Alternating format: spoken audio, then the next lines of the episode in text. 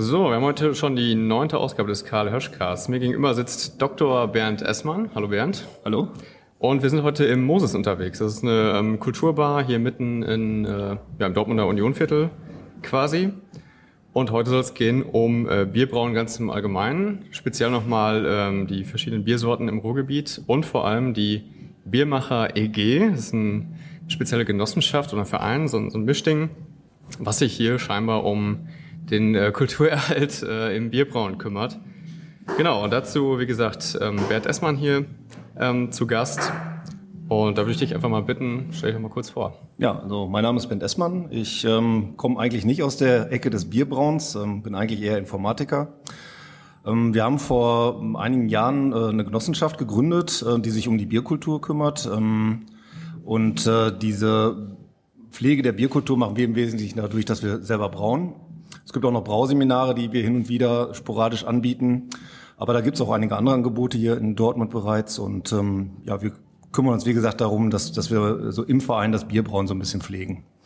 Dazu äh, brauen wir dann regelmäßig auch mal und äh, ähm, haben eine kleine Brauerei eingerichtet, in der wir so Sude bis 160 Liter, 170 Liter ähm, erzeugen können, in so einem relativ äh, großen Sudwerk. Also ja, und ähm, das mache ich halt mit ähm, einigen Mitstreitern. Aktuell sind wir so um die äh, 25 Personen, die sich darum kümmern. Wir waren mal ein bisschen größer, ähm, sind dann aber wieder gestrumpft. Ähm, ähm, ja, weil da teilweise das Interesse der Leute dann doch nicht beständig genug war an diesem äh, doch recht aufwendigen Hobby. Aber wie gesagt, äh, sind immer noch mit 25 Leuten dabei und äh, machen das auch immer noch sehr gerne und äh, nutzen das auch so als gesellige ähm, ja, Unternehmung, ähnlich wie andere Grillen, brauen wir Bier.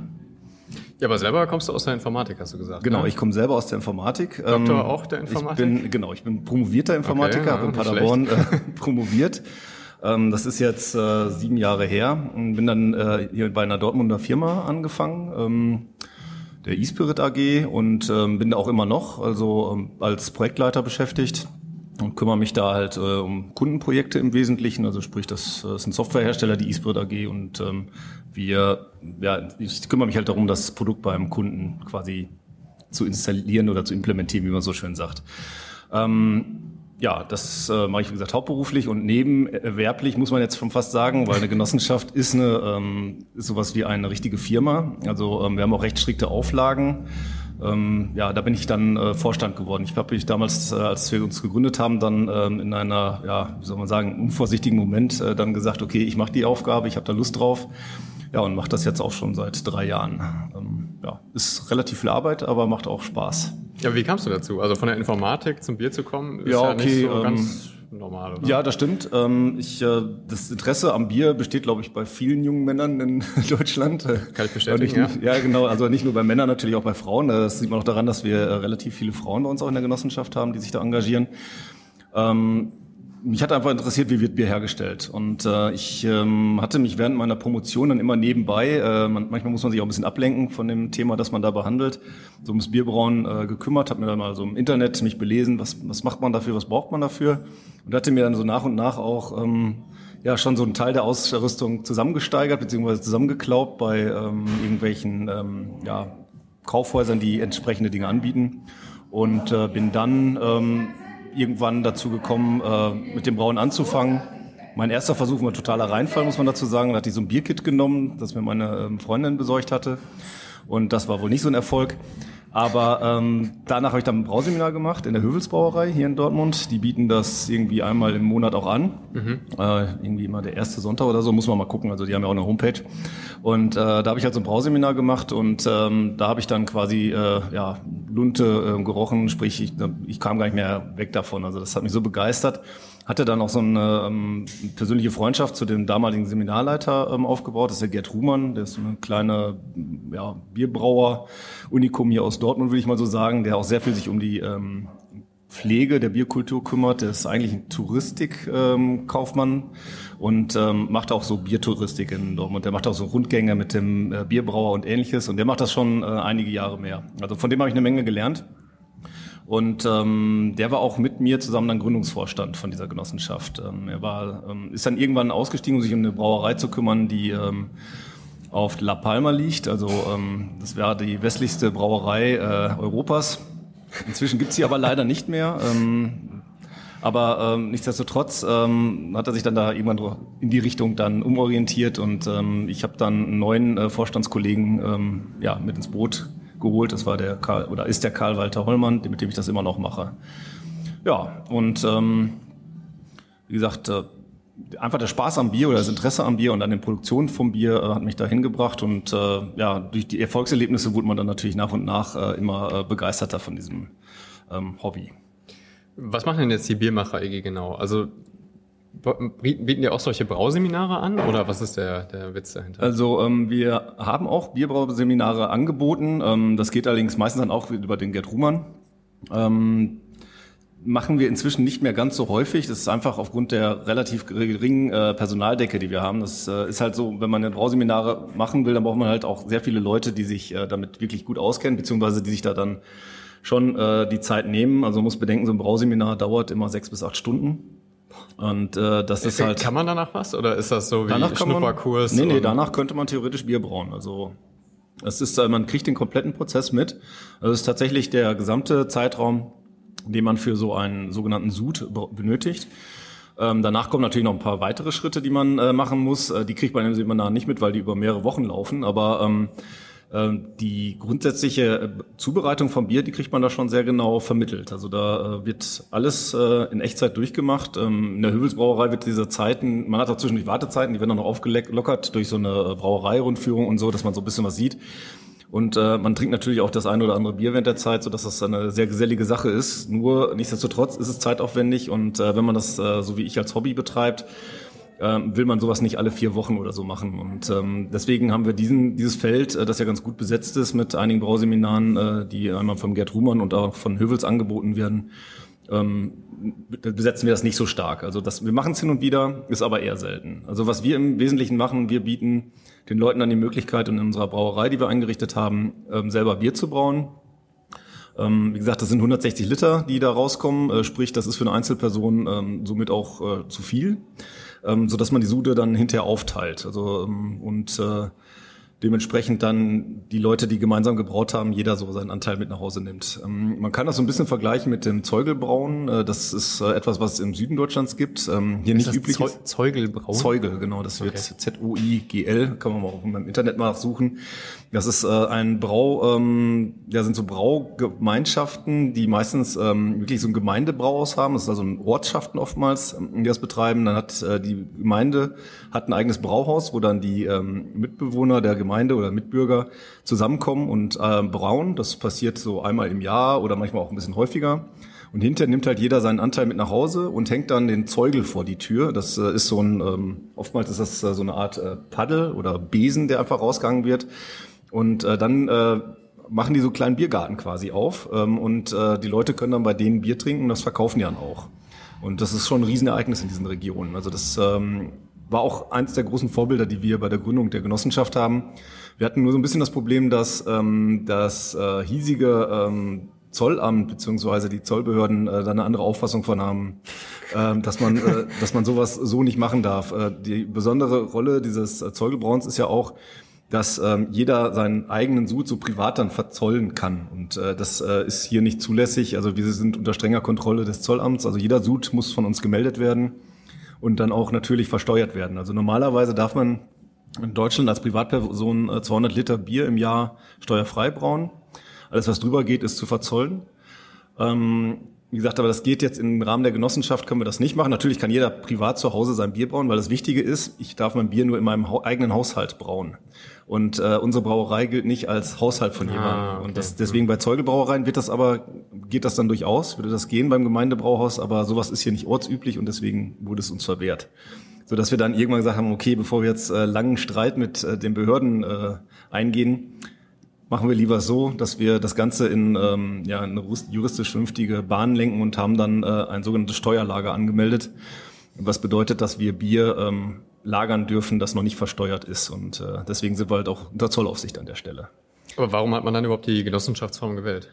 Ähm, die Genossenschaftsform hatten wir gewählt, äh, damit wir in gewisser Weise auch ähm, so eine Geschäftstätigkeit machen können unter einem vernünftigen, äh, geregelten Bereich. Es gab durchaus in der Gründungsphase Ideen, ähm, dass man auch äh, mit äh, Brauutensilien handeln könnte. Ähm, also sprich, dass man den Mitgliedern dann so eine Art Einkaufsgenossenschaft auch zur Verfügung stellt, ähnlich wie es ein Reifeisen-Genossenschaft ähm, ja macht. Oder dass wir ähm, Brauseminare auch anbieten. Okay, das hätte man auch in Vereinsform machen können. Ähm, und eine, noch ein anderer Punkt ist, dass die Genossenschaft so als ähm, Gesellschaftsform erschien uns zu dem Zeitpunkt ähm, als sehr ähm, ja einfach attraktiv aufgrund der der Auslegung der Sache. Also dass man die Idee, dass die Besitzer der Genossenschaft gleichzeitig die Kunden der Genossenschaft sind, äh, das gefiel uns sehr gut. Ähm, das ähm, hörte sich einfach besser an, auch als ein Verein. Mhm. Ähm, Im Endeffekt würde ich jetzt aber sagen, wenn ich jetzt nochmal gründen würde, würde ich doch den Verein wählen, weil äh, eine Genossenschaft äh, hat ein paar, sagen wir mal, ähm, Vorgaben, die nicht ganz einfach zu erfüllen sind. Also ähm, ab einer gewissen Genossenschaftsgröße braucht man zum Beispiel einen kompletten Aufsichtsrat von drei Personen, man braucht äh, zwei Vorstände. Aber und davon wird keiner bezahlt, oder? Davon wird bei uns natürlich keiner bezahlt, ja. äh, bei anderen Genossenschaften schon. Also mhm. klar, also wenn man zum Beispiel die Volksbank mal als Genossenschaft sich anguckt, da werden natürlich die Leute, die den Job machen, bezahlt. In der, äh, bei uns jetzt natürlich nicht, weil wir das alles äh, komplett ohne Gewerbsziel ähm, machen. Also wir haben jetzt äh, nicht das Ziel, irgendwie Geld mitzuverdienen, ähm, sondern wir wollen einfach nur unser Hobby quasi pflegen. Und das ist, da passt tatsächlich der Verein einfach besser zu. Ähm, mhm. Das haben wir damals aber noch nicht so gesehen. Und äh, naja, also jetzt sind wir halt eine Genossenschaft.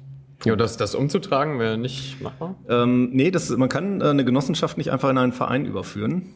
Wir haben das mal kurz äh, anüberlegt. Äh, mhm. Das geht aber nicht. Ähm, wir müssten also die Genossenschaft äh, liquidieren und den Verein dann neu gründen. Das äh, kann man natürlich machen, ist aber mit einem gewissen Aufwand verbunden. Wir haben bis jetzt davor zurückgeschreckt, ähm, schließen aber jetzt nicht aus, dass wir diesen Schritt in Zukunft noch gehen werden. Also ähm, ich hänge da jetzt nicht mit Herzblut an der Genossenschaft, auch wenn ich, wie gesagt, die Gesellschaftsform für ähm, gewisse Dinge immer noch sehr attraktiv halte. Also mhm. ja. Aber das heißt, es gibt jetzt wirklich ähm, zwei Vorsitzende und drei, drei Aufsichtsräte. Drei Aufsichtsräte. Genau.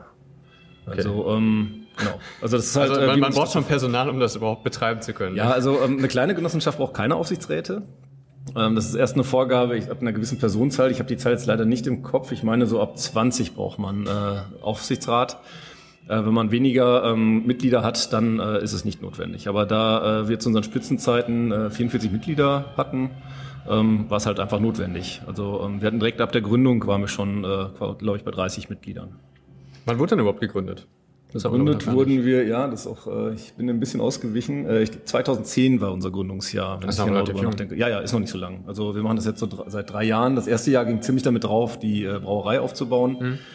Und ähm, wie gesagt, äh, es ist immer noch so, dass man natürlich, wenn man so jung ist, jetzt immer noch so immer so nach gewissen Entschuldigung, Modus äh, operandi sucht. Also sprich, dass man guckt, wie läuft das alles, wie organisieren wir uns, was machen wir, wie richten wir uns aus. Äh, und da geht es natürlich auch ganz klar um das Input und das Engagement der äh, Mitglieder, weil ähm, allein die Vorstände oder Vorstände und Aussichtsrat können das natürlich nicht stemmen, sondern wir sind davon abhängig, dass die Mitglieder damit sich, äh, sich mit involvieren. Und ähm, das macht dann halt auch die Aktivität der Genossenschaft aus. Also wenn jemand Interesse hat äh, und äh, besonders würde ich mich freuen, wenn noch Braut, also Braukundige teilnehmen würden, äh, dann, dann äh, würden wir uns sehr über Mitglieder freuen. Also an der Stelle auch. Also auch mal kleine Mitgliederwerbung an dieser Stelle. ähm, wie gesagt, ähm, wir haben halt diese Brauerei, ähm, die könnte noch durchaus viel mehr genutzt werden. Äh, es krankt momentan so ein bisschen daran, äh, dass wir halt nicht genug äh, Mitglieder haben, die sich das Brauen selber zutrauen. Also die ähm, sind im Wesentlichen, würde fast sagen, fördernde Mitglieder insofern, äh, dass sie halt ähm, selber keine Brauerfahrung haben und auch nicht so viel Zeit haben, dass das dieses Hobby auszubauen. Die fanden den Gedanken sehr, äh, sehr attraktiv, also eine Genossenschaft zu gründen und da mitzumachen. Ähm, und äh, das ist halt das, äh, ja, dass uns so ein bisschen die Braukundigen fehlen. Also da gibt es bei uns in der Genossenschaft leider momentan nicht so viele. Wie wird denn jetzt der Ablauf für neue Mitglieder? Also die bezahlen einmaligen Anteil oder dauerhaften ja, ja, also, Genossenschaftsbeitrag? Ähm, genau, es ist halt ähm, so, es gibt einmal den Anteil, den man äh, ersteht an der Genossenschaft. Dadurch, also wie gesagt, der, ähm, man kauft sich quasi ein in die Genossenschaft. Das ist äh, quasi ähnlich wie bei einer AG eine Aktie zu kaufen. Und danach hat man einen Genossenschaftsanteil, ähm, der kostet 100 Euro bei uns. Ähm, danach, äh, wenn dieser Genossenschaftsanteil, wenn man den erstanden hat, werden nochmal zusätzlich im Monat 10 Euro ähm, Beiträge ähm, quasi fällig, die wir für unsere laufenden Kosten aufwenden. Also wir müssen halt für die Brauerei auch äh, eine Miete zahlen. Sie sind ähm, im Union Gewerbehof ähm, untergekommen. Ähm, ja, haben da ähm, Räumlichkeiten auch ähm, zur Verfügung gestellt bekommen, zu recht günstigen Konditionen. Ja, nichtsdestotrotz, die Betriebskosten und ähnliches müssen natürlich alles getragen werden. Und äh, daher ist es so, dass, dass äh, man einen gewissen Monatsbeitrag nicht vorbeikommt. Ähm, unser Ursprungsgedanke war sogar äh, mal so, dass wir beitragsfrei leben könnten, wenn jetzt jeder das Mitglied einmal im Jahr brauen würden und wir Pacht für die Brauerei nehmen. Aber da ist diese ähm, Hürde zu brauen zu hoch, weil man dann ja noch einen finanziellen Aufwand äh, betreiben muss. Und äh, wir sind dann irgendwann auf ein Umlagemodell quasi umgestiegen, was ja diese Beiträge betrifft. Ähm, die Beiträge mit steigender Mitgliederzahl könnten die natürlich auch sinken. Das ist halt momentan äh, im Wesentlichen äh, laufende Kosten durch Mitglieder. Also das ist eine ganz einfache Richtung. Wir, wie gesagt, wir wollen da keinen Gewinn machen oder sonst irgendetwas. Also das äh, ist einfach nur, um den Laden am Laufen zu halten. Also finanzielles Risiko für neue Mitglieder gibt's quasi nicht, genau. außer die 10 Euro. Genau, also es ist auch äh, ein Vorteil der Genossenschaft gegenüber dem Verein. Ähm, wir hatten ja gerade schon, schon mal kurz die Diskussion, könnte ich auch noch mal kurz erklären. Es ist so, dass die beim Verein äh, haftet äh, immer der äh, Vorstand des Vereins, solange bis er entlastet wird durch den Verein. Bei einer Genossenschaft haftet äh, die Genossenschaft an sich, also die Genossenschaft selber haftet mit den Anteilen der Mitglieder. Ist auch Haftung begrenzt auf, die, auf diesen, diese Anteile der Mitglieder. Also sprich, äh, das hohe finanzielle Risiko, das man hat, sind 100 Euro, also die Höhe ja, okay. des Risikos. Das ist überschaubar und ähm, von daher ist das auch ähm, ja, eine rechtssichere Sache an der Stelle. Ja, was könnte überhaupt passieren? Also warum ja, sollte da ach, keine Ahnung, also, gemacht werden? Ja, ja, das, das, das kann ja immer mal. Also, Steuerhinterziehung wahrscheinlich als schlimmstes. Boah, das würde ja bedeuten äh, ein grobes Fehlverhalten unsererseits. Ja, ähm, genau. Ähm, ich glaube, da wäre dann sogar weiterhin der Vorstand äh, haftbar, würde mhm. ich auf jeden Fall stark vermuten. Ähm, aber es könnte natürlich mal irgendwann sein, dass äh, irgendwie zum Beispiel die Brauerei brennt ab, keine Ahnung, oder ein Kurzschluss in der Brauerei ist daran schuld, dass irgendwas abbrennt oder so. Ne? Also dann hätte man dann eventuell einen Schaden, den man begleichen müsste. Ich habe keine Ahnung, was alles passieren kann. Oder auch im Fall einer Insolvenz, das ist ja eigentlich so das. Also da, da würde ich dann meinen Anteil verlieren, aber auch nicht mehr. Ne? Ich muss nicht nachschießen, wenn dann noch Gläubiger ähm, zum Beispiel, also irgendwelche Forderungen an die Genossenschaft haben. Das ist halt der Vorteil für die Mitglieder an der Stelle. Und für den Vorstand hat es natürlich auch den, äh, den Vorteil, dass nicht der Vorstand selber als Person haftet. Also das äh, das ist natürlich für mich persönlich gut, wird aber für meine äh, Nachfolger sicherlich ein Vorteil sein. Äh, wie ist es denn, wenn man jetzt so ein, so ein Sud ansetzen möchte? Also irgendwie muss man sich das Wissen ja so ein bisschen aneignen oder nimmt man irgendwie ein erfahrenes Mitglied äh, dazu, kauft die Zutaten ein, würde ich mal vermuten. Genau. Und dann kann es schon fast losgehen. Oder? Ja, genau. Also ähm, zum Brauen selber ist es so, dass äh, es schon ganz sinnvoll ist, ein erfahrenen äh, Mitglied dabei zu haben. Also wir haben inzwischen, also wie gesagt, ganz so dramatisch, wie es vielleicht gerade dargestellt ist, ist es nicht. Es gibt schon einige bei uns, die brauen können und die auch eigenständig einen Sud durchführen können. Das äh, ist immer besser geworden, weil natürlich einige Mitglieder sich schon auch stärker interessiert haben und auch stärker einbringen an der Stelle. Ähm, ja, und dann nimmt man halt ein erfahrenes Mitglied dabei und führt so ein Sud durch und nach ein, zwei Mal hat man das dann auch, äh, weiß man, was passiert.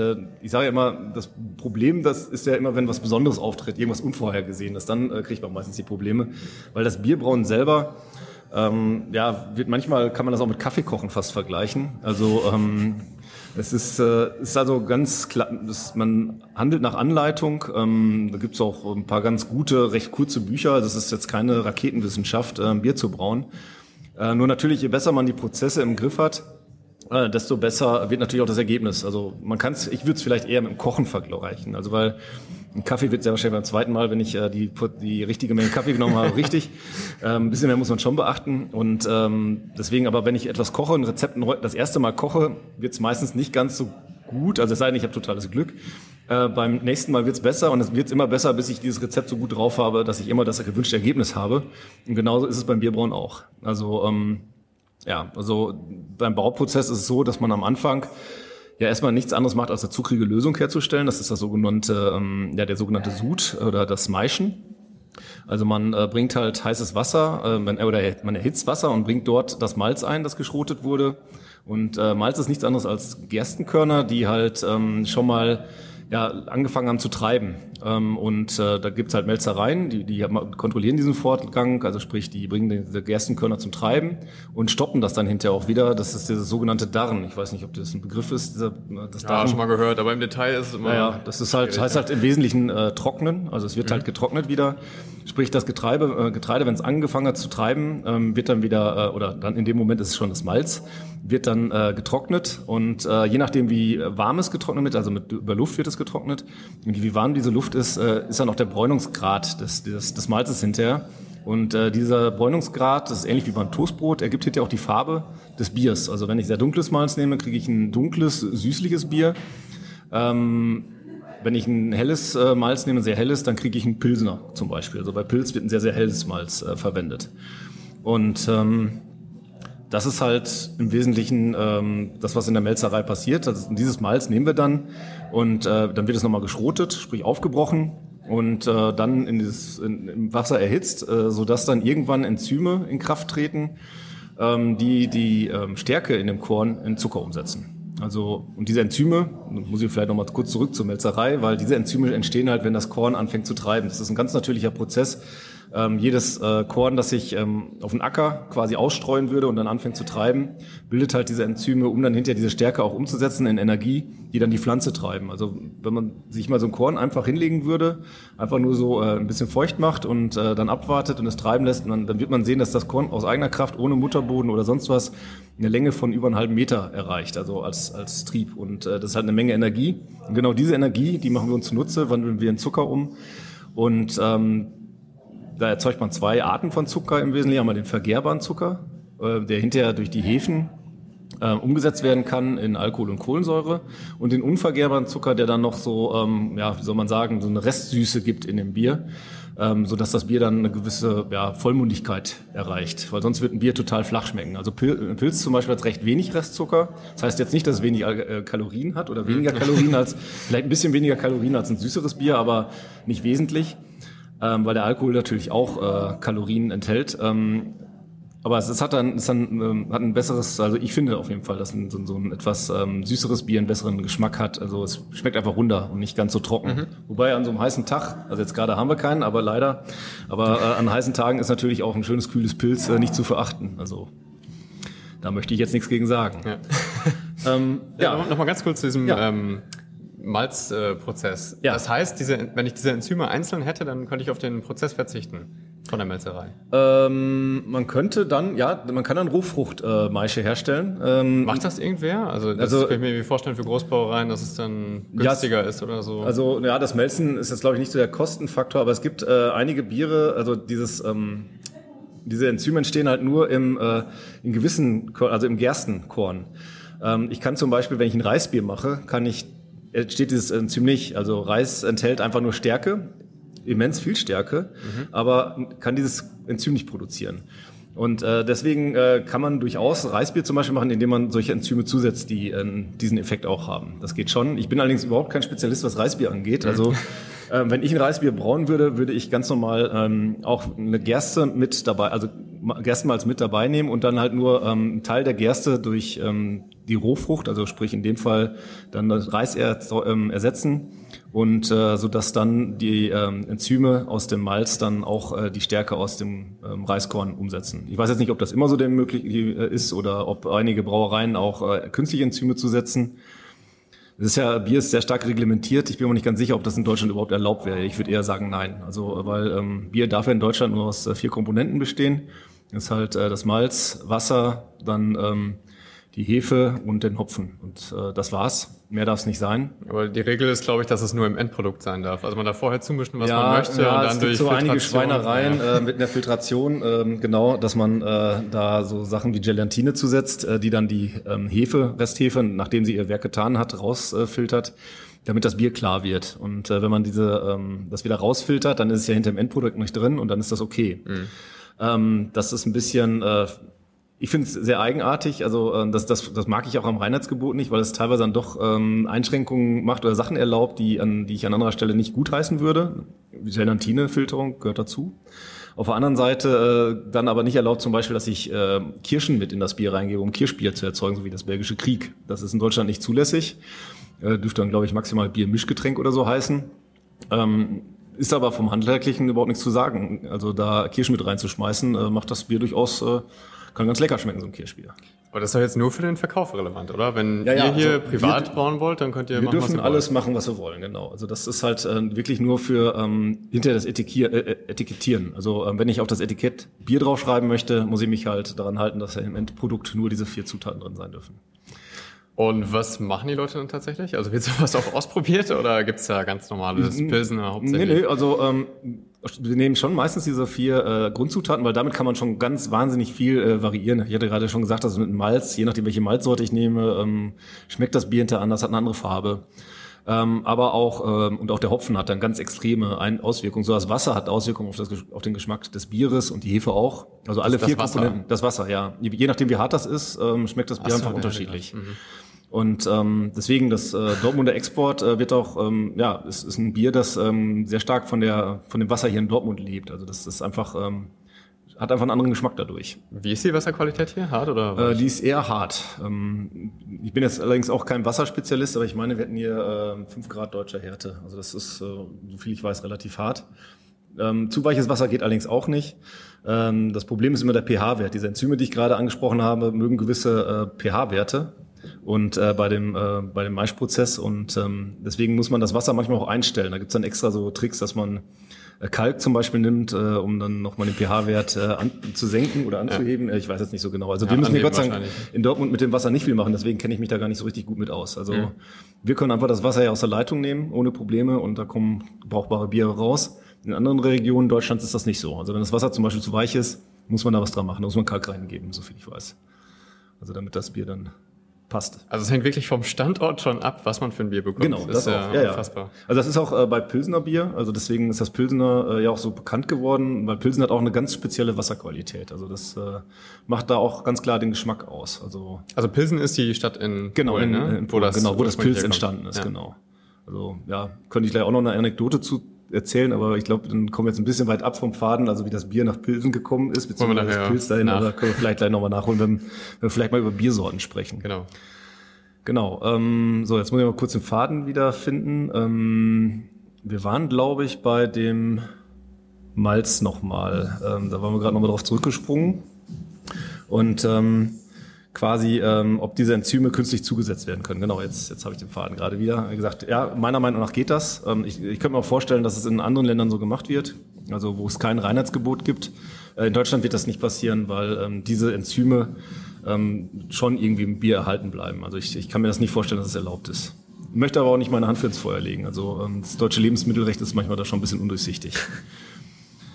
Ja, und ähm, von daher, äh, wir brauen das Bier meistens mit diesen vier Grundzutaten. Ähm, wir haben auch schon Experimente mit äh, Kirschbier gemacht, dass man Kirschen zugesetzt hat. Oder ähm, es äh, gab auch letztens mal so ein Event, da haben wir so ein, ja, aber das ist mehr so ein Biermischgetränk, was man im Nachhinein zustellt. Also man kann auch Fanta ins Bier kippen. Und dann hat man Radler oder man äh, kippt irgendwie ähm, Holundersaft rein, dann kann man so ein Bierhugo machen. Äh, soll ganz lecker schmecken, habe ich mir sagen lassen. Ich habe es noch nicht probiert, deswegen ich bin auch nicht so ein äh, Freund von äh, solchen Vierlefanz, sag ich mal. Ich mag es dann lieber äh, schon äh, die reine Leere. Aber wie gesagt, ich habe nichts gegen Krieg einzuwenden. Also ein Bier, wo dann die Kirschen mit zugegeben werden, die dann mit vergären. Also da ist das Bier dann mit äh, quasi in der Gärmasse und gärt dann direkt mit. Und ähm, ja, das äh, gibt halt schon einen ganz interessanten und spannenden Geschmack. Also deswegen, ich habe da nichts gegen Experimente, also an der Stelle.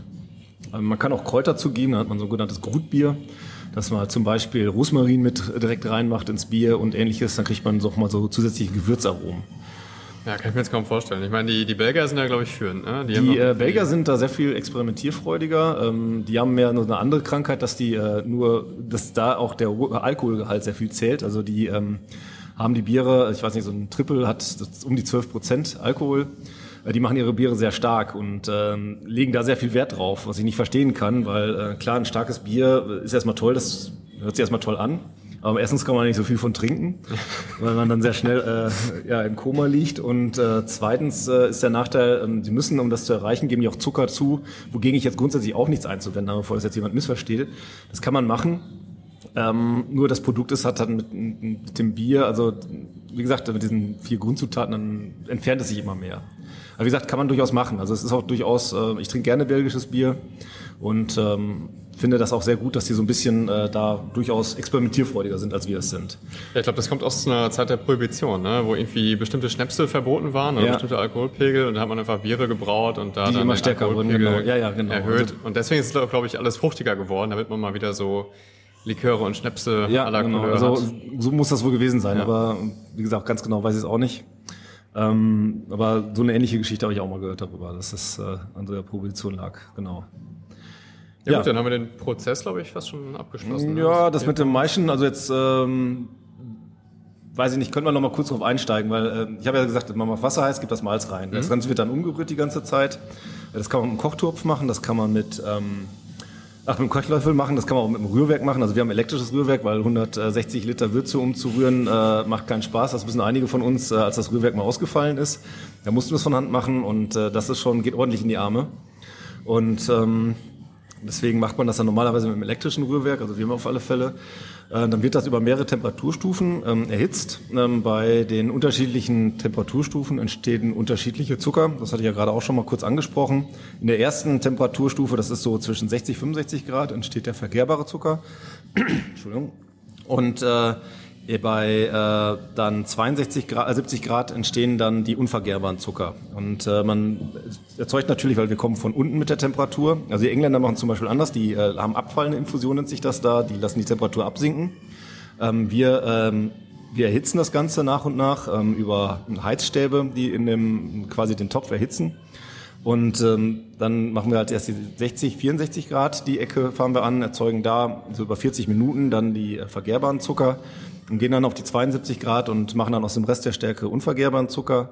Und das machen wir so lange, dann bis dann keine Stärke mehr da ist. Da kann man eine Jodprobe machen, kriegt man es mit raus. Ähm, muss man aber nicht, wenn man es einfach lang genug macht, dann kann man sicher sein, dass die Stärke äh, umgesetzt ist. Ähm, wie gesagt, aber um auf Nummer sicher zu gehen, ist es besser, weil äh, wenn man noch Stärke hinterher in dem Bier drin hätte, würde das das Bier extrem trüben. Also das ist äh, sehr ungewünscht. Und ähm, danach geht man dann hoch auf 78, äh, 78 Grad und dann wird abgemeischt.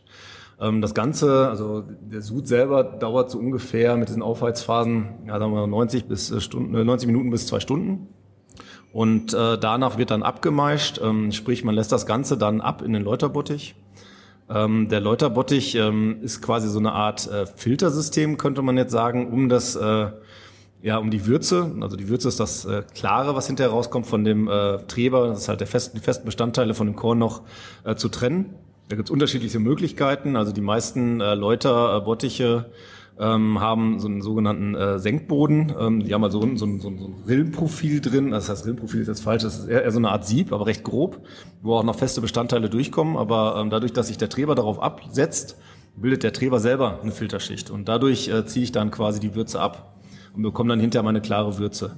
Also im Zweifelsfall ein paar Mal wiederholen. Genau, man äh, sogenanntes Vorschießen, äh, da lässt man halt das ähm, die Würze erstmal ab. Die ist am Anfang ist die noch trüb und die äh, trübe Würze kippt man immer wieder oben rein mhm. und äh, solange bis die Würze klar läuft und äh, dann kann man das Ganze wieder in den Topf zurückgeben, weil hinterher muss man noch das Hopfenkochen machen.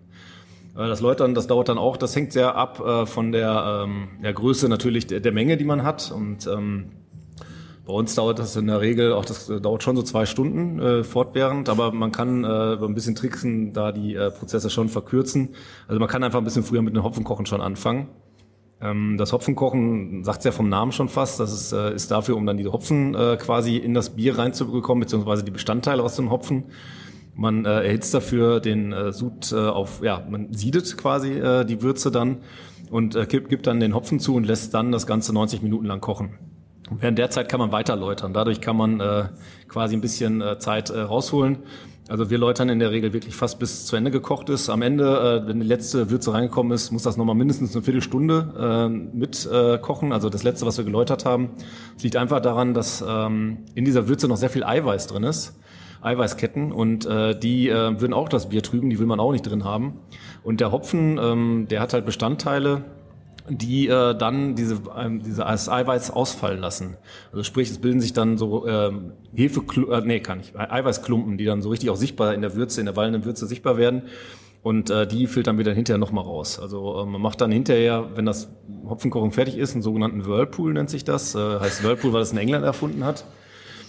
Ähm, und äh, der hat, äh, da geht es halt darum, dass man das, äh, die Würze in Rotation bringt, äh, sehr schnell. Das ist ähnlich wie bei einer Teetasse, kann man sich das vorstellen. Also man gibt äh, in den Tee Zucker. Also losen Zucker natürlich kann das, wird diesen Effekt nicht hervorheben. Und wenn ich dann äh, rühre, sieht man erstmal, dass äh, alles nach außen getrollen, äh, also nach außen geht, also Zentrifugalkraft. Äh, und äh, nach einer gewissen Zeit, wenn das Ganze zur Ruhe kommt, dann auf einmal zieht sich das wieder zusammen und der Zucker liegt dann wie so eine Art Trichter in der Mitte. Ähm, das bildet mhm. sich so ein äh, Zuckerkegel, kann man quasi sagen. Uns heißt das äh, dann Trubkegel, weil wir den Trub rausfiltern oder beziehungsweise dass der da Trub ist, der sich dann abgesetzt hat. Und dieser Trub sammelt sich dann in der Mitte in so einem sogenannten Trubkegel und man kann dann hinterher ganz normal die blanke ähm, Würze abziehen und äh, hat dann quasi äh, diesen ganzen äh, Trub, der liegt dann unten auf dem Boden von der ähm, sogenannten Pfanne. Und äh, den kann man dann hinterher einfach rausholen oder rauswaschen.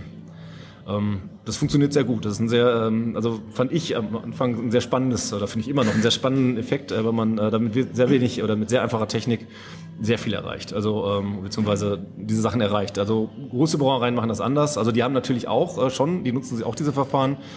Aber die haben zum Beispiel fürs Läutern gar nicht so viel Zeit häufig. Ähm, die pumpen das dann durch große Filtersysteme. Also die läutern nicht, sondern filtern wirklich richtig. Ähm, ja, spricht nicht unbedingt was dagegen, wobei äh, sicherlich mir da auch einige widersprechen würden, weil das Läutern kann durchaus einen Einfluss auf, die, auf den Biergeschmack haben. Also auch da gehen natürlich noch Stoffe über ins Bier, ähm, weil das ist ja immer noch das Wasser oder die Würze ist ja immer noch in Kontakt mit dem Korn und da geht natürlich immer, gibt's noch, noch immer irgendwas, was übergeht. Also ja. unter wird man es äh, rausschmecken, wenn man irgendwie ja, den Sud da teilt und dann nochmal das eine da filtriert ja, ich werde ein bisschen vorsichtig. Also ähm, es gibt vielleicht Leute, die es rausschmecken, vielleicht Leute, die es nicht rausschmecken. Ja. Aber ähm, wie gesagt, äh, es gibt auch Leute, die sagen, da passt, das ist natürlich äh, nicht gut für den Geschmack, das so mhm. zu machen. Also ähm, also man muss immer ein bisschen aufpassen, äh, gerade beim Bier ist man auch immer nah an der Esoterik manchmal. Ähm, ich habe mit Leuten mal gesprochen, die äh, sich äh, vehement gegen den Einsatz von Pumpen aussprachen, weil dann das Bier aufgrund, weil die Molekularstruktur des Wassers verändert wird und äh, dann äh, das auch Auswirkungen auf das Bier hätte. Ja. Das ist halt, ähm, ja, ja kann man möglich, vielleicht sogar, ja, ja, es gibt auch Leute, die nehmen Globuli, also ähm, das äh, ist halt, äh, um gesund zu werden, also das, man muss manchmal auch nur dran glauben. Und wenn man hinterher glaubt, das Produkt schmeckt besser, dann hat das auch vielleicht äh, durchaus sein, äh, seine Berechtigung. Ähm, ich bin da allerdings nicht, äh, also so bin ich nicht gestrickt, also ich bin da mehr pragmatisch. Also ich denke mal, gegen eine Pumpe ist erstmal schon aufgrund der Arbeitserleichterung nicht, nichts anzusprechen. Äh, diese Filtertechnologie könnte man sich als äh, Privatbrauer sowieso schon gar nicht leisten. Aber wie gesagt, äh, kann schon sein, dass sich das im Bier äh, zeigt. Äh, ich glaube aber eher, dass andere Prozesse, äh, die optimiert werden beim Herstellen von Industriebieren, eher negativ sich ähm, auswirken auf das Bier. Also besonders wichtig für das Bier ist hinter die Lagerung.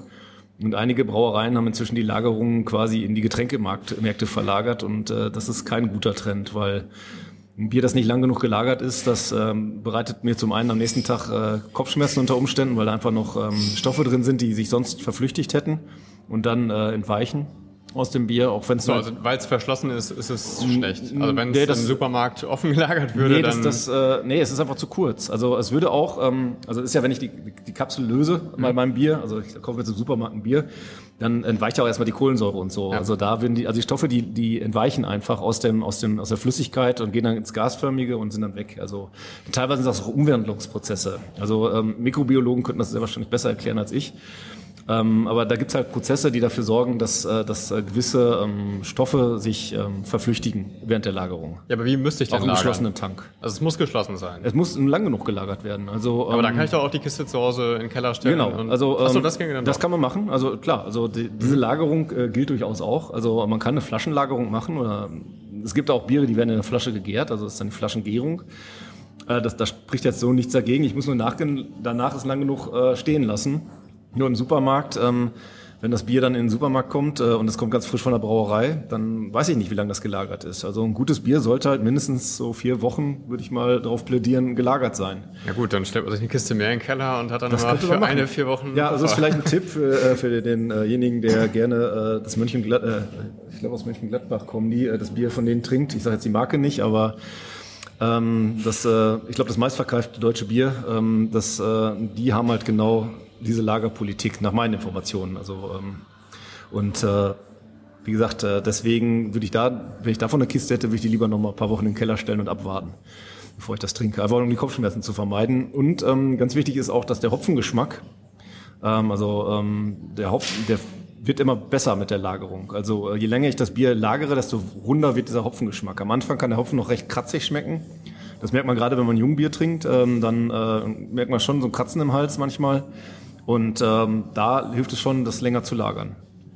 Also ist es denn irgendwie ratsam, äh, lieber Flaschen oder ähm, Dosenbier oder Fassbier oder so zu Ja, nehmen? Dosenbier schmeckt üblicherweise ein bisschen metallisch. Also äh, würde ich jetzt äh, nicht unbedingt so sagen, dass das. Also manche mögen das ja ganz gerne. Also mhm. es gibt ja Leute, die auch lieber Dosencola als Flaschencola trinken. Also ähm, aber wie gesagt, äh, Flasche ist auf jeden Fall besser als Dose. Ähm, also die Dose ist nicht lebensmittelecht, ne? Das ist doch, glaube ich, einfach nur Weißblech. Das Weißblech, Viele glauben, ja, dass es Aluminium ist, aber, aber es ist äh, innen lackiert natürlich. Äh, also, so, also, also, so viel ich weiß, ist es lackiert, ja, ja, um dann halt diesen Übertrag äh, zu vermeiden, aber ganz vermeiden lässt es sich nicht. Und spätestens, wenn ich es am Mund habe, ja. äh, schmecke ich natürlich das Blech. Und, okay, Glas äh, ist da auf jeden Fall die bessere Wahl? Glas ist auf jeden Fall besser, also eine Glasflasche. Ähm, PET-Flasche würde ich auch von abraten, einfach weil da Weichmacher drin sind. Äh, das äh, ist wie bei Wasser. Ähm, dann auch, wenn man Bier aus der Flasche kauft, immer dunkle Flaschen nehmen. Also ähm, mhm. grün geht auch. Ähm, gibt ja manche, es gibt auch ihren äh, Premium-Bier aus Dortmund, das in der grünen Flasche verkauft wird, das Rinkhaus.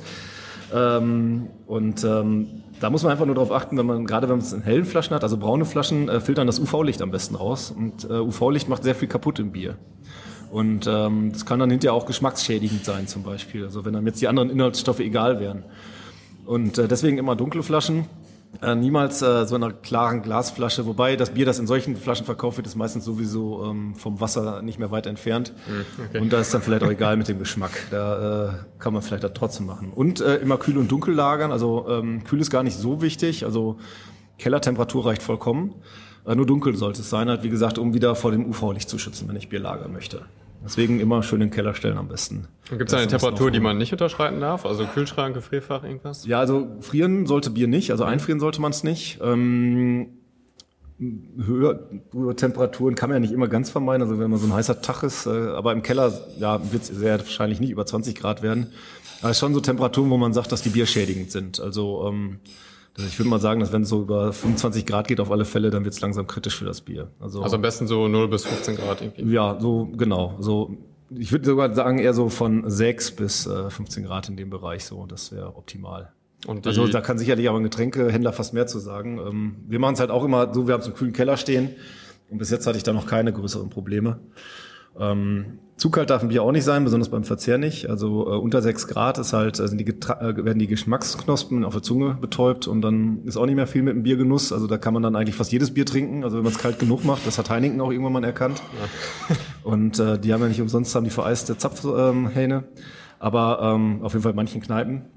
Ähm, aber wie gesagt, äh, das ist halt, wenn es so ganz kalt ist, man hat kein Geschmacksempfinden mehr und äh, das ist dann eigentlich nur noch ein äh, kühles Erfrischungsgetränk. Also hat keinen Biercharakter mehr. Deswegen würde ich beim Bier sagen, eher so um die 6 Grad. Ich habe vor einiger Zeit mal ein Bier von Störtebecker äh, gekauft. Das ist so eine recht innovative ähm, ja, Nord also äh, Brauerei aus dem Norden. In Hamburg sind die. Und äh, die äh, haben so ein Schokobier verkauft und die haben sogar empfohlen, es bei 20 Grad zu trinken. Also ähnlich wie ein Wein. Also weil halt dann die Zunge am empfänglichsten ist für die Geschmacksknospen. Wie gesagt, ein Bier muss nicht unbedingt immer kalt sein. Also das äh, haben uns die Engländer mit dem Ale vorgemacht. Also mhm. die trinken ja ihr Ale am liebsten warm und ohne Kohlensäure. Was für einen Deutschen natürlich ein Unding ist. Äh, ich muss sagen, ist aber äh, für mich äh, sehr viel lieber als in Holland so ein tiefgekühltes Bier, wo der Schaum abgeschippt wird, zu trinken. Also das finde ich ein Unding. Wenn das Bier darauf ausgelegt ist, kann man das durchaus machen. Also spricht nichts dagegen. Ja, jetzt sind wir eigentlich gerade schon bei Kohlensäure und ähm, Schaumkrone und so weiter. Ja. Hat das dann auch einen Effekt auf den Geschmack oder ist es so Einbildung, so wie die Frische der Cola oder? Ja, so, äh, die sogenannte Ressenz. Ähm, das ist halt ähm, diese Bläschen, Kohlensäurebläschen erzeugen natürlich schon ein gewisses Gefühlserlebnis äh, auf der, also im, am Gaumen und auf der Zunge. Aber ist es nur Gefühl oder auch Geschmack? Also ja, Kohlensäure ist ja sauer, also ja, merkt genau. man das raus? Ich glaube, diese Säure schmeckt man durchaus ein bisschen, ist leicht säuerliche, also das könnte man schon rausschmecken, also wenn man einen feinen Geschmack hat, sicherlich. Ich glaube aber, den meisten Effekt hat tatsächlich dieses Kribbeln, also dieses, dieses frische, mhm. frische Effekt. Aber die Säure mag da mit reinspielen. Und äh, die Schaumkrone, die ähm, ist im Wesentlichen was Optisches auch, äh, wobei die Schaumkrone ähm, muss man mal äh, testen, also das kann, kann ich Ihnen nur mal nahelegen. Wenn man mal so ein Bier sich eingegossen hat, dann einfach mal ganz bewusst diesen Schaum nur in den Mund zu nehmen und mal drauf zu achten und dann wird man merken, dass der Schaum bitter schmeckt. Also ähm, das liegt einfach daran, dass der, das sind Eiweiße auch. Diese Schaumkrone ist nichts anderes als so ein Eiweißgebilde im Wesentlichen, das durch die Kohlensäure aufgeschäumt wird. Und ähm, in diesem Schaum ähm, setzen sich dann diese Hopfengeschmacksstoffe sehr gut fest. Und äh, dadurch ähm, schmeckt der Schaumkrone sehr oft äh, sehr viel herber als das eigene eigentliche äh, ja, Pilz, wenn man jetzt einen Pilz trinkt oder ähm, ja, muss natürlich schon ein Bier sein, das einen gewissen Hopfencharakter hat, um das festzustellen. Ja, wie gesagt, da die meisten äh, bei uns ja notgedrungenerweise Pilz trinken, weil viel anderes gibt's ja in Deutschland fast gar nicht mehr zu kriegen. Auf jeden Fall im Ruhrgebiet ist es schwierig. Also inzwischen gibt's da Gott sei Dank einen äh, guten Gegentrend, aber Pilz ist halt schon immer noch bestimmt. Und äh, das sollte halt üblicherweise schon ein bisschen herber schmecken. Ist allerdings auch nicht mehr bei allen Pilsener Bieren der Fall. Also die meisten Pilsener, würde ich sagen, haben keinen Pilsener Biercharakter mehr unbedingt. Also weil sie halt nicht herb sind äh, Und äh, Bier, ein Pilz muss herb sein, hat, muss einen gewissen herben Charakter haben. Nach meiner Auffassung. Ist allerdings auch Geschmackssache. Mhm, okay. Ähm, Nochmal ganz kurz zur Schaumkrone. Ja. Wenn, wenn die jetzt weg ist, mhm. muss man dann darauf bestehen, dass man irgendwie ein frisches bekommt? Also ist das jetzt doch wichtig, so dieses Zusammentrinken mit Schaumkrone? Oder? Nee, also äh, das ist halt, äh, wie gesagt, das, was ich jetzt gerade meinte, ist eher mal so äh, als äh, Experiment. Also ja, wenn genau. die Schaumkrone zusammenfällt, diese Geschmacksstoffe sind ja nicht weg. Äh, die sind halt äh, nur stärker vertreten in dem Bereich. Das wird ja wieder, wenn die Schaumkrone zusammenfällt, man merkt das ja auch beim Bier, dass man nur so halb voll gezapft gekriegt hat, also sprich, ja. wo viel Krone ist. Wenn das zusammenfällt, ist das Bier trotzdem relativ äh, voll wieder. Mhm. Also es ist gar nicht so, dass es dann äh, halb leer bleibt oder so, sondern es ist dann eher dreiviertel voll. Und äh, das fließt natürlich dann alles, das setzt sich wieder ab. Äh, es ist im Wesentlichen die Schaumstabilität, äh, liegt im Wesentlichen damit zusammen, wie diese Eiweißketten, ähm, wie gut die gebildet wurden. Ja, aber wenn ich jetzt ein frisches Pilsener bekomme, dann ist es im Prinzip egal, wenn es keine Krone hat. Also ja, also wenn, wenn ich wenn ich äh, also sagen wir mal so, wenn ich das äh, wenn mir das jemand hinstellt auf den Tresen und ich habe das äh, kauft das gerade, dann will ich schon darauf bestehen, dass da eine vernünftige Krone drauf ist. Das äh, gehört einfach dazu beim Pilz. Genau, es ist das, das Kauferlebnis. Ne? Also genau, das, beim, das beim L kann man genau beim L kann man es nicht verlangen, weil das äh, generell äh, keinen Schaum hat. Also wird, das wird ja auch, ähm, ja, das, das, das ist einfach eine andere Philosophie dahinter, aber beim Pilz muss eine Schaumkrone haben. Mhm. Und äh, ich würde eigentlich sagen, bei allen Bieren, die so in Deutschland hergestellt werden, die sollten schon äh, in der Regel eine Schaumkrone haben, ähm, weil das halt äh, typisch ist und ähm, auch ein gewisses ästhetisches Empfinden gehört ja auch dazu. Die Auge isst ja mit, wie man so schön sagt. Und äh, nur, was überhaupt kein Problem ist, wenn, das, wenn ich das Bier jetzt hab ein bisschen stehen lassen und es ist dann quasi Schaumkohlen ist zusammengefallen, das, äh, deswegen schmeckt das Bier dann nicht schlechter als äh, vorher. Vielleicht sogar ein bisschen besser, weil es inzwischen wärmer geworden ist. Ähm, weil dann ja die, das Geschmacksempfinden äh, wieder ein bisschen äh, besser wird im Mund. Also wenn man ein gutes Bier vor sich stehen hat. Äh, wie gesagt, bei nicht gut, so guten Bieren sollte man darauf achten, dass man möglichst kalt sich kriegt. okay. Ähm, früher gab es ja auch äh, hier im Ruhrgebiet äh, so Bierwärmer. Ich weiß gar nicht, ähm, hast du auch nicht, hast du noch nicht gesehen? Es gab so, so kleine, äh, ja, so, so, so Gefäße, die wurden mit warmem Wasser, wurden die warm gemacht. Und die wurden dann ins Bier reingehangen, um das Bier wieder aufzuwärmen, so ein bisschen wärmer zu machen. Also das äh, ist aber verboten worden aufgrund von Hygienevorschriften. Äh, also gesagt, aber es gab durchaus früher einige Leute, die wussten darum, dass das Bier warm besser schmeckt und die haben sich das dann nochmal wieder ein bisschen wärmer gemacht. Einfach weil es auch magenverträglicher ist. Das ist natürlich gerade auch bei Leuten, die einen empfindlichen Magen haben, das ist vielleicht nicht so toll, äh, Bier bei 6 Grad zu trinken. Die trinken es dann lieber wärmer. Ja, das ist vielleicht nochmal so ein Punkt. Also Bierverträglichkeit. Du hast schon gesagt, ähm, die Qualität macht auf jeden Fall was aus, ob ja. man es äh, verträgt oder nicht. Temperatur scheinbar auch. Temperatur auch, aber ich denke auch, ähm, ich weiß nicht, ob du Verträglichkeit jetzt so Richtung Kater am nächsten Tag äh, möchtest oder einfach äh, betrachten möchtest oder eher so Verträglichkeit für mich jetzt, wenn ich es jetzt gerade trinke. Ja, beides. Ähm, also wenn ich es jetzt gerade trinke, ist ganz klar die Temperatur und auch natürlich die Menge der Kohlensäure. Also weniger Kohlensäure wäre eigentlich besser, weil da muss ich weniger aufstoßen. Mhm. Also ist ja halt schon so, dass es, äh, die Kohlensäure kommt in den Magen, das Gas muss weg. Ja. Gibt so zwei Wege für. Ja. und äh, das äh, ist halt schon äh, von daher verträglicher mit wenig Kohlensäure und eher warm, weil das einfach besser für die äh, für, Verdauungstrakt ist. Äh, für den Kater am nächsten Tag, das ist immer so ein bisschen, also ich bestreite ja, dass das im Wesentlichen am Bier liegt. Ähm, also klar, äh, ich habe es gerade angesprochen, es gibt gewisse Umstände, wo nach einem Bier dann auch ein Kater machen kann. Oftmals bleibt es aber, wenn ich am nächsten Tag einen, einen Kater habe, ist es gar nicht beim Bier geblieben oder ich habe noch andere Fehler begangen. Ähm, das eine Sache ist nämlich das Bier beim Trinken oder Bier generell, weil es Alkohol enthält und aber auch der Hopfen und ähnliches ähm, Wasser entzieht beim Körper. Man, also man geht häufiger zur Toilette äh, und man verliert dadurch sehr viel Flüssigkeit. Also man und man nimmt nicht die gleiche Menge an Bier wieder zu sich. Also mhm. ähm, äh, auch wenn das mancher glauben mag. Ähm, deswegen macht es schon Sinn, zwischendurch mal ein bisschen Wasser zu trinken, um nicht zu dehydrieren, weil Dehydrieren ist, glaube ich, der Hauptgrund für einen Kater. Also ähm, wenn man sich das mal so, geht ja immer wieder unterschiedlichste Theorien durch die Presse, aber wie gesagt, ähm, ich denke mal, der Trick mit dem Trinken äh, ist der sinnvollste. Und ähm, ja, dann, um dann am nächsten Tag keinen Kater zu kriegen. Und was natürlich auch nicht gut ist, ist äh, dann unbedingt die billigen Schnäpse dabei zu trinken. Also Likörchen äh, haben sehr viel Zucker. Und äh, Zucker hat auch einen Ruf, ähm, wenn man da zu viel von sich zu sich nimmt, dass das äh, nicht gut ist für, für, ja, für das Gehirn beziehungsweise das Kopfschmerzen gibt. Und deswegen ähm, dann lieber beim Bier bleiben und äh, Wobei auch diese äh, Bier auf Wein, lass das sein und Wein auf Bier, das rate ich dir. Gibt's ja auch noch so Merksätze, die kann man auch vergessen, also wie viel ich weiß. ich hab's mir schon also, gedacht, das ja. ist so, dass äh, da ist das ein, das ist völlig egal, in welcher Reihenfolge ich es trinke. Ähm, beim Wein gibt's auch nochmal wieder das, oder das Risiko, dass ich, äh, dass der Wein gewisse Fuselstoffe halt enthält, der, die Kopfschmerzen machen. Also auch da ist wieder die Lagerproblematik. Und ähm, beim Wein sind viel mehr, ähm, ja, wie soll man sagen, äh, viel Patenten erlaubt als beim Bier. Also das ist beim Bier sehr viel strenger reglementiert und deswegen äh, hätte ich dann immer eher so ein bisschen den Wein noch mit im Verdacht. Ähm, wie gesagt, aber natürlich, wie gesagt, ein Bier kann auch unter gewissen Umständen Kopfschmerzen bereiten. Oder Zapfanlage ist nicht sauber. Das mhm. ist auch noch so ein Ding. Ähm, man sollte sich auch die Kneipe angucken, wo man das Bier trinkt. Ja. Spielt auch mit rein. Ja gut, haben wir dann noch was ähm, zu den Biermachern vergessen? Gibt es da noch irgendwas Wichtiges? Ähm, ja, zu den Biermachern hatten wir eigentlich mit dem Brauen soweit jetzt alles besprochen. Ähm, nee, da wüsste ich jetzt nicht, äh, worauf man jetzt noch besonders hinweisen muss. Ähm, wie gesagt, wir sind äh, offen für neue Mitarbeit äh, Mitglieder und äh, Mitarbeiter, auch insofern, dass die äh, sich mit einbringen in die äh, Genossenschaft. Also da sind wir natürlich stark dran interessiert. Und äh, freuen uns natürlich aber jeden Interessenten, der ähm, uns mal besucht. Also wir haben auch, ähm, vielleicht können wir noch mal kurz den Stammtisch bewerben, weil der ist durchaus offen, also da darf jeder hinkommen. Wir machen äh, jeden äh, zweiten Montag im Monat, also immer äh, ja, der zweite Montag im Monat um 8 Uhr treffen uns hier im Moses, also im, in der Adlerstraße in Dortmund und haben einen Stammtisch und ähm, da kann man sich gerne mal dazu gesellen und äh, mit uns Kontakt aufnehmen und äh, ja, wenn man Spaß dran hat, dann vielleicht auch irgendwann mal Mitglied in der Genossenschaft werden und äh, ja, sich dann äh, einfach auch mal im Bierbrauen erfreuen. Ja, sehr gut.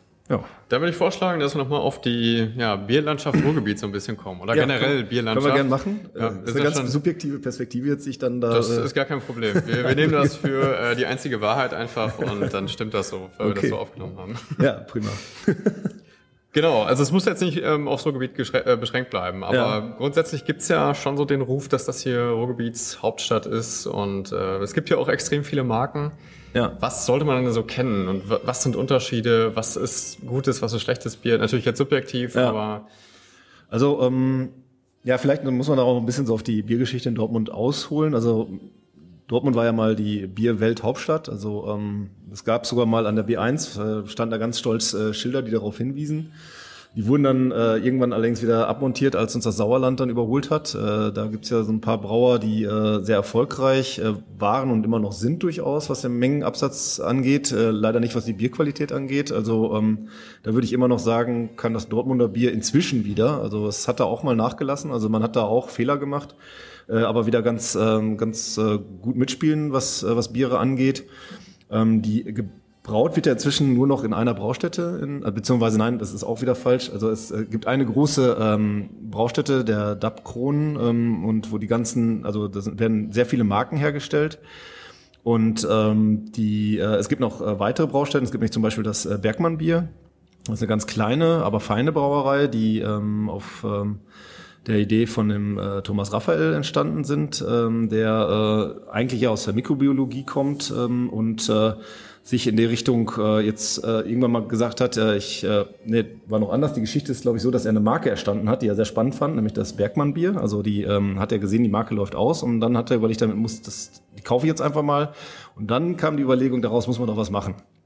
Und ähm, dann hat er als angefangen, äh, Bier brauen zu lassen, erst so als Auftragssude, also sprich, er hat Brauereien beauftragt, für ihn Bier zu brauen. Ach, das kann man einfach so machen? Das kann man machen, das ist durchaus gang und gäbe. Also es gibt äh, in, ah, okay. inzwischen, weiß ich auch von mehreren Fällen äh, im Ruhrgebiet, wo das so passiert, ähm, dass man halt so Auftragssude äh, macht. Also ähm, aber das muss doch richtig teuer sein, oder? Dieses ähm, ganze Umrüsten da, spezielle ja, Mischungen. Die müssen ja eigentlich äh, so viel umrüsten nicht. Also die nehmen andere Malze dann, also das äh, gibt man denen natürlich ein Rezept vor. Mhm. Und die müssen dann halt eine andere Malzmischung nehmen, aber da das sowieso im Zentnerbereich, also werden mehrere ähm, Zentner natürlich gekauft, um so ein Sud zu machen.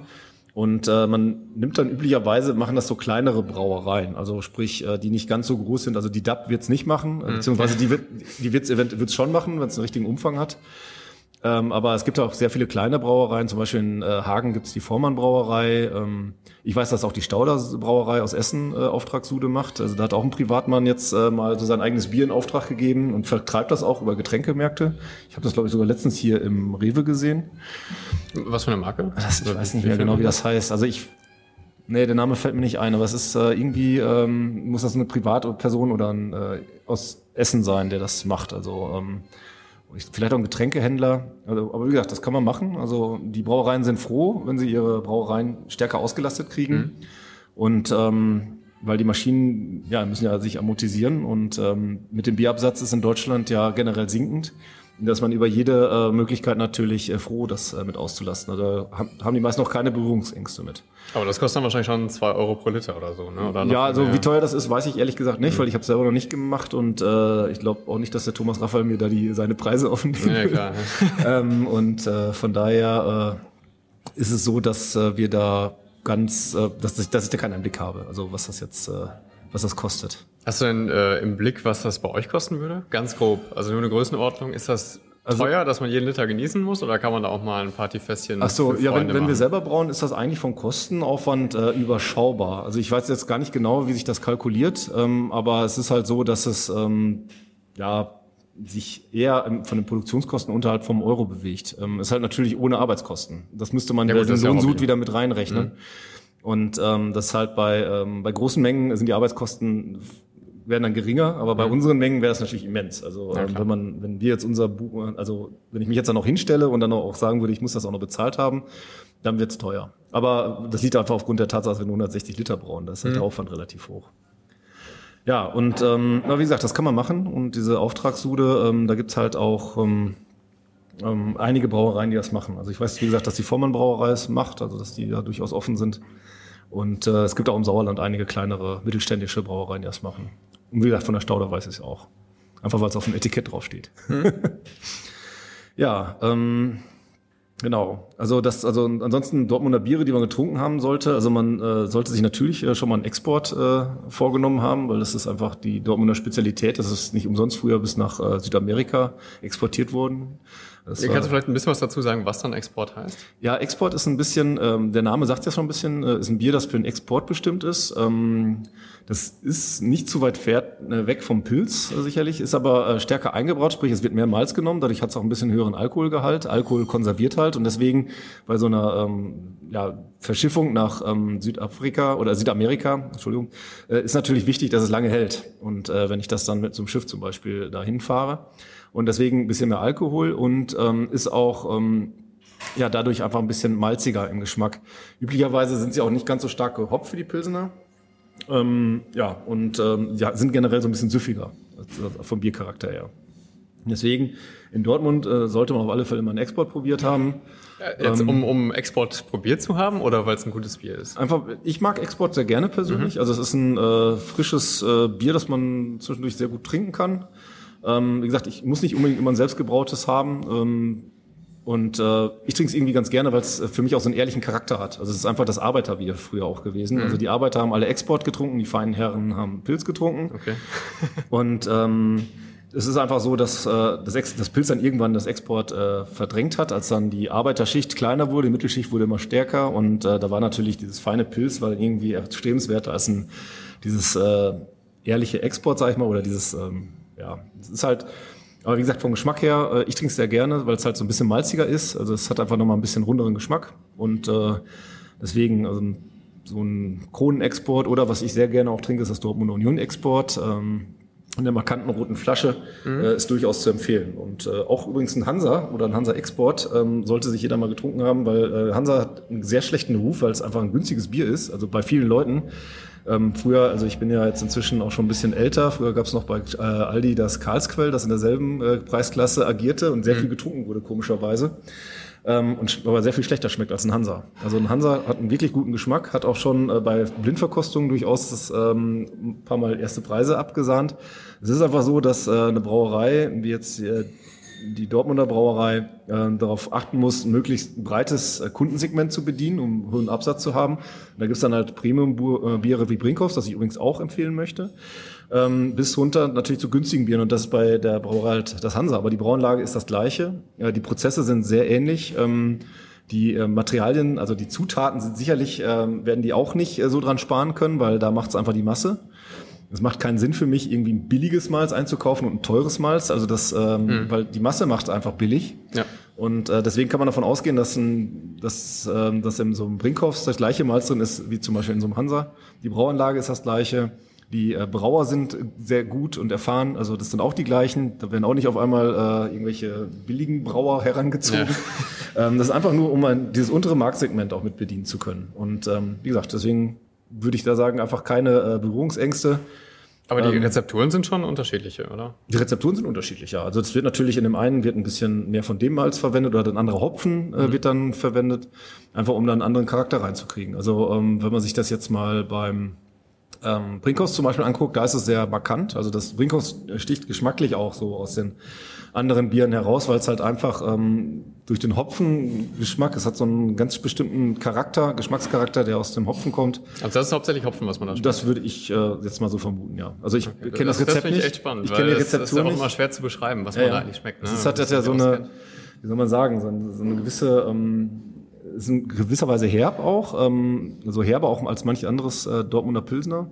Und es ist auch ähm, irgendwie hat das so einen ganz speziellen Geschmack. Also das, ähm, so, so, so, ich weiß gar nicht, würde es fast blumig beschreiben. Also und das macht der Hopfen üblicherweise. Mm, okay. Kann natürlich auch die Hefe kann das spielt mit rein. Natürlich, welche Hefe ich verwende, ähm, die beeinflusst das auch noch mit. Aber ähm, da die äh, Biere, die in Dortmund gebraut werden, bis auf das Hövels alle untergärig sind, hat die Hefe eigentlich nicht so einen großen Einfluss auf den Geschmackscharakter. Also ähm, im Wesentlichen ist das äh, bei obergärigen Bieren der Fall. Also wenn ich zum Beispiel ein Weizenbier habe, dann habe ich ja manchmal so äh, Fruchtaromen drin. So Bananen ist ja ganz berühmt, aber manchmal gibt es auch so Pfirsicharomen und und und, Esteraromen.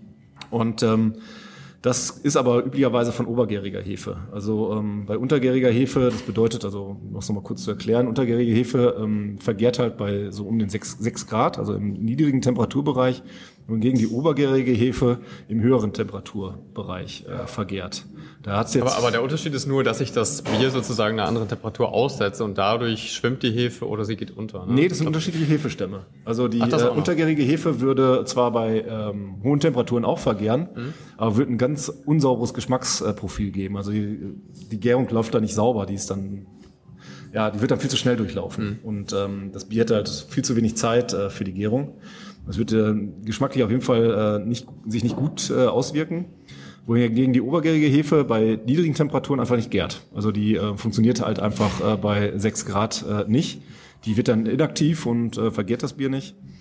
Ähm, die untergärige Hefe konnte man erst einsetzen, also konnte man entweder nur im Winter einsetzen früher oder als äh, nachdem dann halt die Kühlung erfunden wurde. Damals hat ja dann Karl Linde ähm, die Kühlung erfunden und damit hat dann auch das Pilz quasi seinen Siegeszug eintreten können, weil dann konnte ich auf einmal dieses äh, untergärige Bier über das ganze Jahr hinaus brauen. Äh, davor ging das immer nur in den Wintermonaten. Das letzte untergärige Bier war üblicherweise das Märzen, das im März gebraut wurde und dann, äh, wenn es länger gelagert wurde, zum Oktoberfest ausgeschenkt wurde. Also im Oktober dann äh, gab es das, wurde das dann ausgeschenkt. Das ist dann äh, deswegen das Oktoberfestbier ist ein Märzen und ähm, ja, wie gesagt, äh, das ist halt das letzte Untergärige gewesen und da musste man obergärig weitermachen quasi. Und ähm, weil es einfach äh, ja nicht mehr ging von der Temperatur her. Also da war selbst die Eiskeller, die man hatte, zu warm. Und ähm, das obergärige Bier hat halt einen äh, gravierenden Nachteil, wenn man es jetzt mal so aus Herstellersicht guckt, ist, ähm, die obergärige Biere werden schneller schlecht, die verderben schneller. Und äh, deswegen war, war man schon ziemlich heiß drauf, untergäriges Bier herstellen zu können, weil man es mhm. einfach länger lagern kann und, und, und. Also das äh, war einfach der große Vorteil. Und es ist, hat ein flacheres Geschmacksprofil, was vielen eigentlich gefällt. Also ähm, viele mögen gar nicht diesen, diesen blumigen Geschmack von Weizenbieren zum Beispiel. Und das Hövels äh, hat für ein obergäriges Bier, finde ich, auch ein recht äh, ähm, ja, flaches Geschmacksprofil, was, die, was das Hefearoma angeht. Also mhm. es, die Hefe schmeckt man da nicht so richtig raus. Also man könnte fast äh, vermuten, es ist untergärig, aber nach meiner Information ist es ein obergäriges. Alles klar.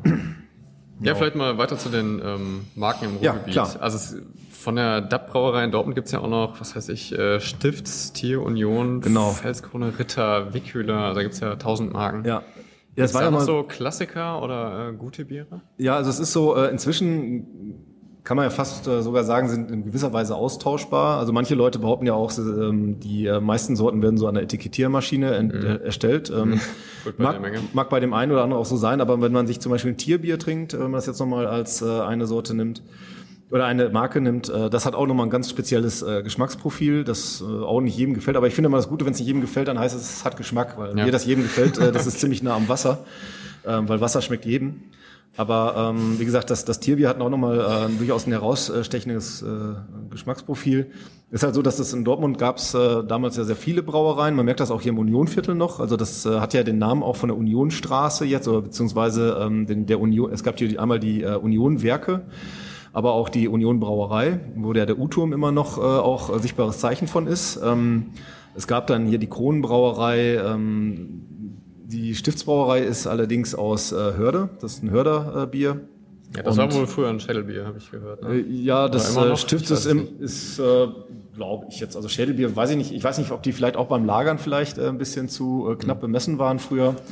Ähm, ich habe äh, schon die eine oder andere Party gehabt inzwischen, äh, wo ich Stiftbier getrunken habe und wo ich jetzt keine negativen Erfahrungen gemacht habe. Also von daher, äh, es gibt aber auch Leute, die unter, äh, die komplett unterschiedlich auf Biere äh, reagieren. Also manche kriegen auch schon durch gewisse Geschmacksstoffe Kopfschmerzen. Also wenn man empfindlich ist, äh, kann das mhm. auch das schon mal dazu führen.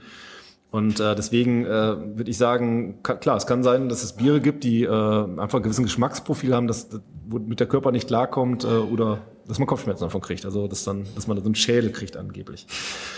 Oder man trinkt zu wenig Wasser dabei, wie ich ja gerade schon mal erwähnt habe. Ähm, wie gesagt, was ich allerdings auch manchmal vergesse, da will ich ja ganz äh, offen sein.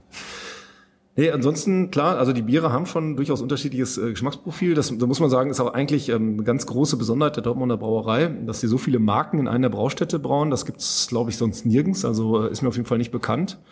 Ähm, die Münchner haben ja auch einige Biersorten in München zum Beispiel, aber es sind alles einzelne Brauereien, die für sich äh, alleine stehen und jeweils dann nur drei Sorten oder so brauen. Das sind dann Sorten ihrer Marke. Aber äh, in der Dortmunder Achsenbrauerei, da werden äh, über 17 Marken quasi gebraut. Und ähm, ich finde, dass sie geschmacklich sich nicht nur äh, am Etikett, also dass sie sich nicht nur am Etikett unterscheiden, mhm. weil Tier ist definitiv geschmacklich anders als ein Kron. Äh, und äh, ja, auch, ähm, wie gesagt, das Brinkhaus hat ein komplett anderes Geschmacksprofil als äh, zum Beispiel jetzt ein DAP. Also DAP hat zum Beispiel auch ein recht eigen, eigenes Geschmacksprofil. Also von daher würde ich schon sagen, dass, äh, dass es da schon Unterschiede gibt. Was einem jetzt am besten schmeckt, muss man selber rausfinden.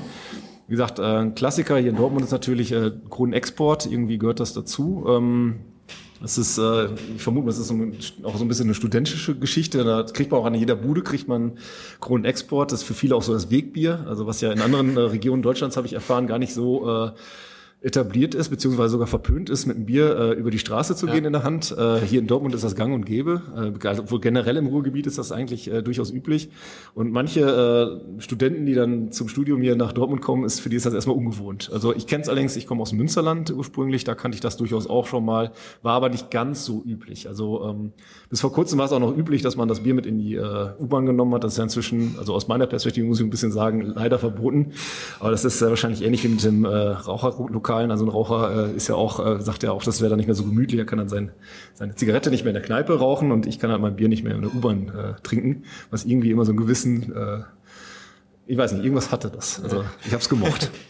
naja, wie gesagt, inzwischen darf man das nicht mehr. Ähm, äh, wird sicherlich seine Gründe haben. Äh, wie gesagt, so Bierlachen machen mir auch keine große Freude.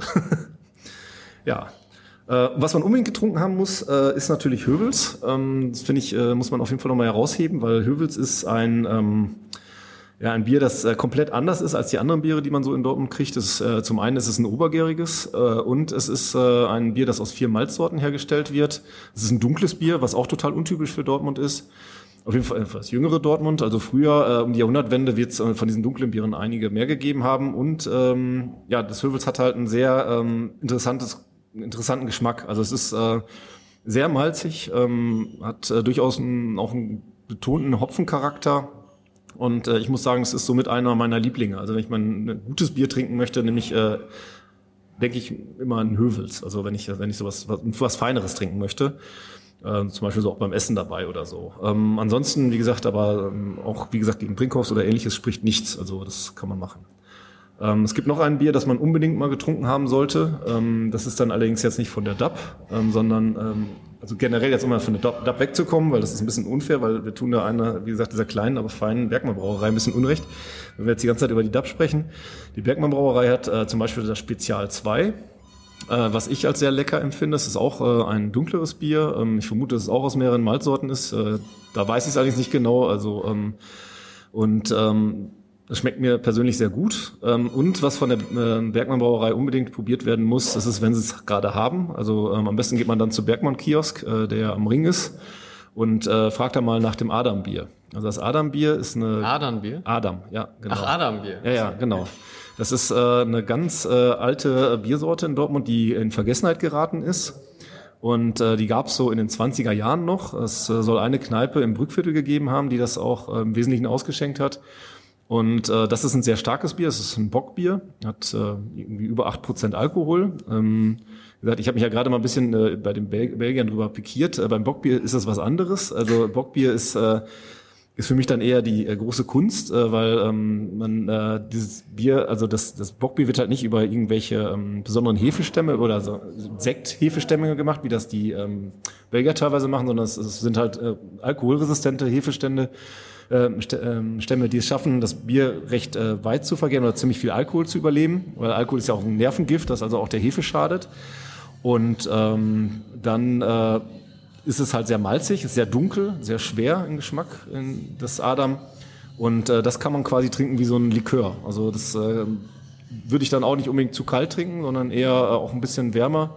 Und dann auch äh, mit Bedacht, äh, das wird in zwei Liter Flaschen verkauft, aber das heißt nicht, dass man ah, diese Literflasche auch leer ziehen okay. soll. Genau, ja. Das hat auch ich sehr dachte schöne, schon, ob das so ein, so ein Gag wäre. Aber nee, nee, jetzt, jetzt habe ich natürlich Das ist überhaupt kein Gag. Also das äh, hat es in den 20er Jahren gegeben, ist dann mhm. verloren gegangen. Es hat dann in den USA witzigerweise eine Brauerei gegeben, die äh, das Adam äh, wieder versucht hat aufzulegen. Und ähm, das hat der, ähm, den Thomas Raphael beziehungsweise die äh, Leute von der Bergmann Brauerei ja so fasziniert, dass sie auch unbedingt das machen wollten und die haben sich dann da rangetestet, haben sich halt natürlich diese Flaschen gekauft, also ein paar Flaschen aus den USA kommen lassen, um mal zu gucken, wie ist das Geschmacksprofil und haben sich dann so langsam wieder in die Richtung getestet. Äh, ähm, natürlich ist es ziemlich schwierig, äh, heutzutage noch Augenzeugen zu finden, die wissen, wie es schmeckt und die sich auch noch dran erinnern. Also sie haben es versucht, äh, auch mal mit so ein paar sehr alten Menschen natürlich inzwischen, äh, dem mal das zu trinken zu geben zu sagen, ist das so ungefähr? Und äh, die sagen, ja, passt schon, aber äh, wie gesagt, nach 80 Jahren, ne, also ist es schwierig, sich da noch komplett dran zu erinnern. Aber so vom, von der Richtung her ist es wohl das, was damals das Adambier war. Und äh, es war damals auch äh, in dieser Kneipe, das war so eine Anekdote, die wollte ich noch erzählen, durfte man auch nicht äh, mehr als zwei, so viel ich weiß, von dem Bier trinken. Auf, äh, wenn man zwei davon getrunken hatte, getrunken hatte, wurde man vom Wirt erstmal auf die Straße geschickt und äh, man musste wenigstens einmal um den Block laufen äh, und dann, äh, bevor man das nächste bekam. Und äh, ich kann nur sagen, ich war mal auf einer ähm, Tag der offenen Tür bei der Bergmann Brauerei, wo es auch das Adam Bier ausgeschenkt wurde. Da habe ich bei einigen Leuten gesehen, dass das eine durchaus sinnvolle Maßnahme ist, weil das kann dann ganz schön die Füße unter dem Hintern weghauen. Ja, ist aber, wie gesagt, ein sehr, sehr leckeres Bier. Schmeckt man denn den Alkohol da stark raus? Oder?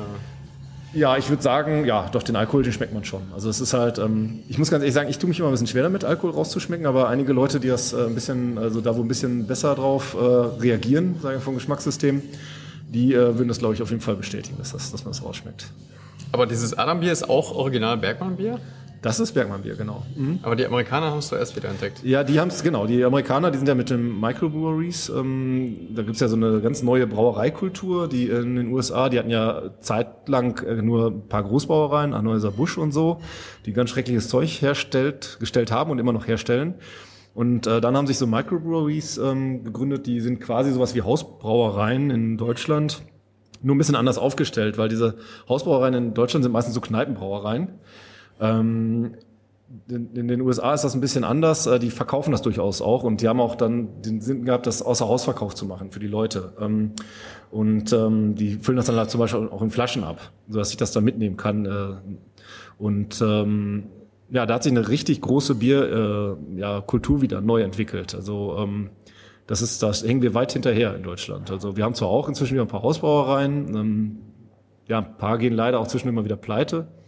Aber ähm, das ist halt äh, schon so, dass diese Kultur in den USA besonders stark ist. Und dann auch so eine Rückbesinnung auf äh, spezielle Biersorten, die es so nicht mehr gibt. Also zum Beispiel hat man in den USA das Indian Pale Ale wieder entdeckt. Das ist ein Bier, das äh, aus, den, aus England nach Indien, also in die Kolonien äh, exportiert wurde um dort äh, verdünnt zu werden. Also es war extra auch stärker eingebaut, ähnlich wie mit dem Export, auch stärker gehopft dafür, damit wenn man da ähm, so und so viel Prozent Wasser wieder drauf gibt, dass man wieder so ein Standardbier hat. Ja. Und äh, da waren die in den Kolonien aber schlauer. Die haben aber gesagt, wie sollen wir da Wasser reinkippen? da trinken wir gleich so. Und äh, so ist das in dem Pale Ale entstanden. Und ähm, das ist ein sehr ja, intensiv schmeckendes Bier, weil es halt sehr malzig ist, äh, weil es sehr stark und äh, sehr alkoholhaltig natürlich auch. Aber Alkohol ist auch ein Geschmacksträger. Also deswegen äh, macht es durchaus Sinn, äh, Bier mit ein bisschen höheren Alkoholgehalt auch zu trinken. Und ähm, ja, es ist auch stärker gehopft. Und dieser Hopfencharakter, der ist echt äh, sehr ähm, hoch beim, ähm, beim Indian Pale Ale. Und äh, wie gesagt, die Amerikaner äh, haben sich da mit Freude drauf gestürzt und äh, haben das jetzt auch immer weiterentwickelt und haben sich aber auch an so Sachen rangetraut wie das Dortmunder Adam-Bier. Also keine Ahnung, wie die sich da auf einmal dran erinnert haben, dass es da sowas gab.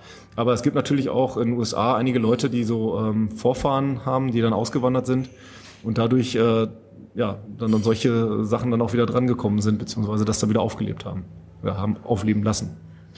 Aber diese äh, Mikrokultur, im Prinzip ist es doch durch die Bergmann-Brauerei auch wieder aufgegriffen worden. Genau, oder? die äh, Bergmann-Brauerei, die könnte man schon in die Richtung einer solchen Mikrobrewerie äh, einordnen. Das stimmt. meine, in- in Aber das ist, das ist ganz selten. Ja, in Berlin gibt's auch. Äh, Da, da fängt es jetzt gerade wieder richtig ja, ja, an. genau. In Also- Berlin gibt's auch so, äh, so ein paar äh, Ansätze dazu. Es ist aber nicht so, dass es so flächendeckend ist. Also in den USA gibt's Regionen, da ist an jeder Straßenecke ist eine Mikrobrewerie. Das ist so, so weit sind wir bei weitem noch nicht. Ähm, und manche von diesen Brauereien werden natürlich dann auch äh, größer und professioneller. Ähm, Brewdog zum Beispiel ist inzwischen recht bekannt und äh, verkauft recht teuer das Bier. Ähm, das hängt auch damit zusammen, dass die Leute wieder bereit sind, ein bisschen mehr Geld für Qualität auszugeben. Also das Bier wird nicht mehr nach seinem Preis beurteilt, also nach wie niedrig ist der Preis, sondern auch nochmal wieder nach dem Geschmack. Das ist eine wichtige Voraussetzung, weil wenn ich das nicht habe, kann ich keine guten Biere brauen, weil äh, ich dann schon äh, ein bisschen äh, mehr, ja, ein bisschen auf gewisse Optimierungsverfahren, die äh, eine Großbrauerei halt einsetzt, verzichten muss. Und äh, ja, Ähm, was denn so mit den weiteren Sorten aus dem Ruhrgebiet? Also Essen hat irgendwie zwei Stück, Duisburg hat zwei, Bochum, Genau. Witten, Mülheim. Ja, Essen kann ich ein bisschen was zu sagen. Also Essen ist halt ja äh, Stauder und äh, Borbecker Dampfbier, beziehungsweise das, äh, ja, die Borbecker Brauerei. Ähm, ja, ich muss ganz ehrlich sagen, ich bin kein Stauder-Fan. Also die Essener lieben ihr Stauder. Ist äh, natürlich auch Lokalpatriotismus dabei, ganz klar. Ähm, ich würde einen Hansa jederzeit einen Stauder vorziehen, auch wenn mich jetzt einige dafür schlagen werden. Aber äh, es ist halt persönlicher Geschmack. Ähm, ich mag das Stauder jetzt nicht so gerne, wobei das Stauder, ähm, die haben inzwischen eine Biersorte, das Stauder Spezial. Das trinke ich auch ganz gerne. Das ist so eine Art Exportvariante. Ähm, das äh, schmeckt durchaus äh, gut. Ähm, zum Borbecker Dampfbier, da kenne ich jetzt auch nur das eine, das man auch im Laden kriegt und das gefällt mir allerdings auch nicht so gut. Ähm, ich war erst sehr äh, gespannt, weil der Name ist auch erstmal spannend, Borbecker Dampfbier. Leider hat mich das Bier so ein bisschen enttäuscht. Also das äh, war nicht so ganz das, was ich mir äh, gewünscht und erhofft hatte an der Stelle einfach. Ja, ansonsten Bochum, äh, Fiege. Äh, auf jeden Fall äh, sollte man probieren. Ähm, das ist nämlich eins der wenigen Pilsener, wo ich sagen würde, das ist noch ein richtiges Pilz. Das ist nämlich richtig herb.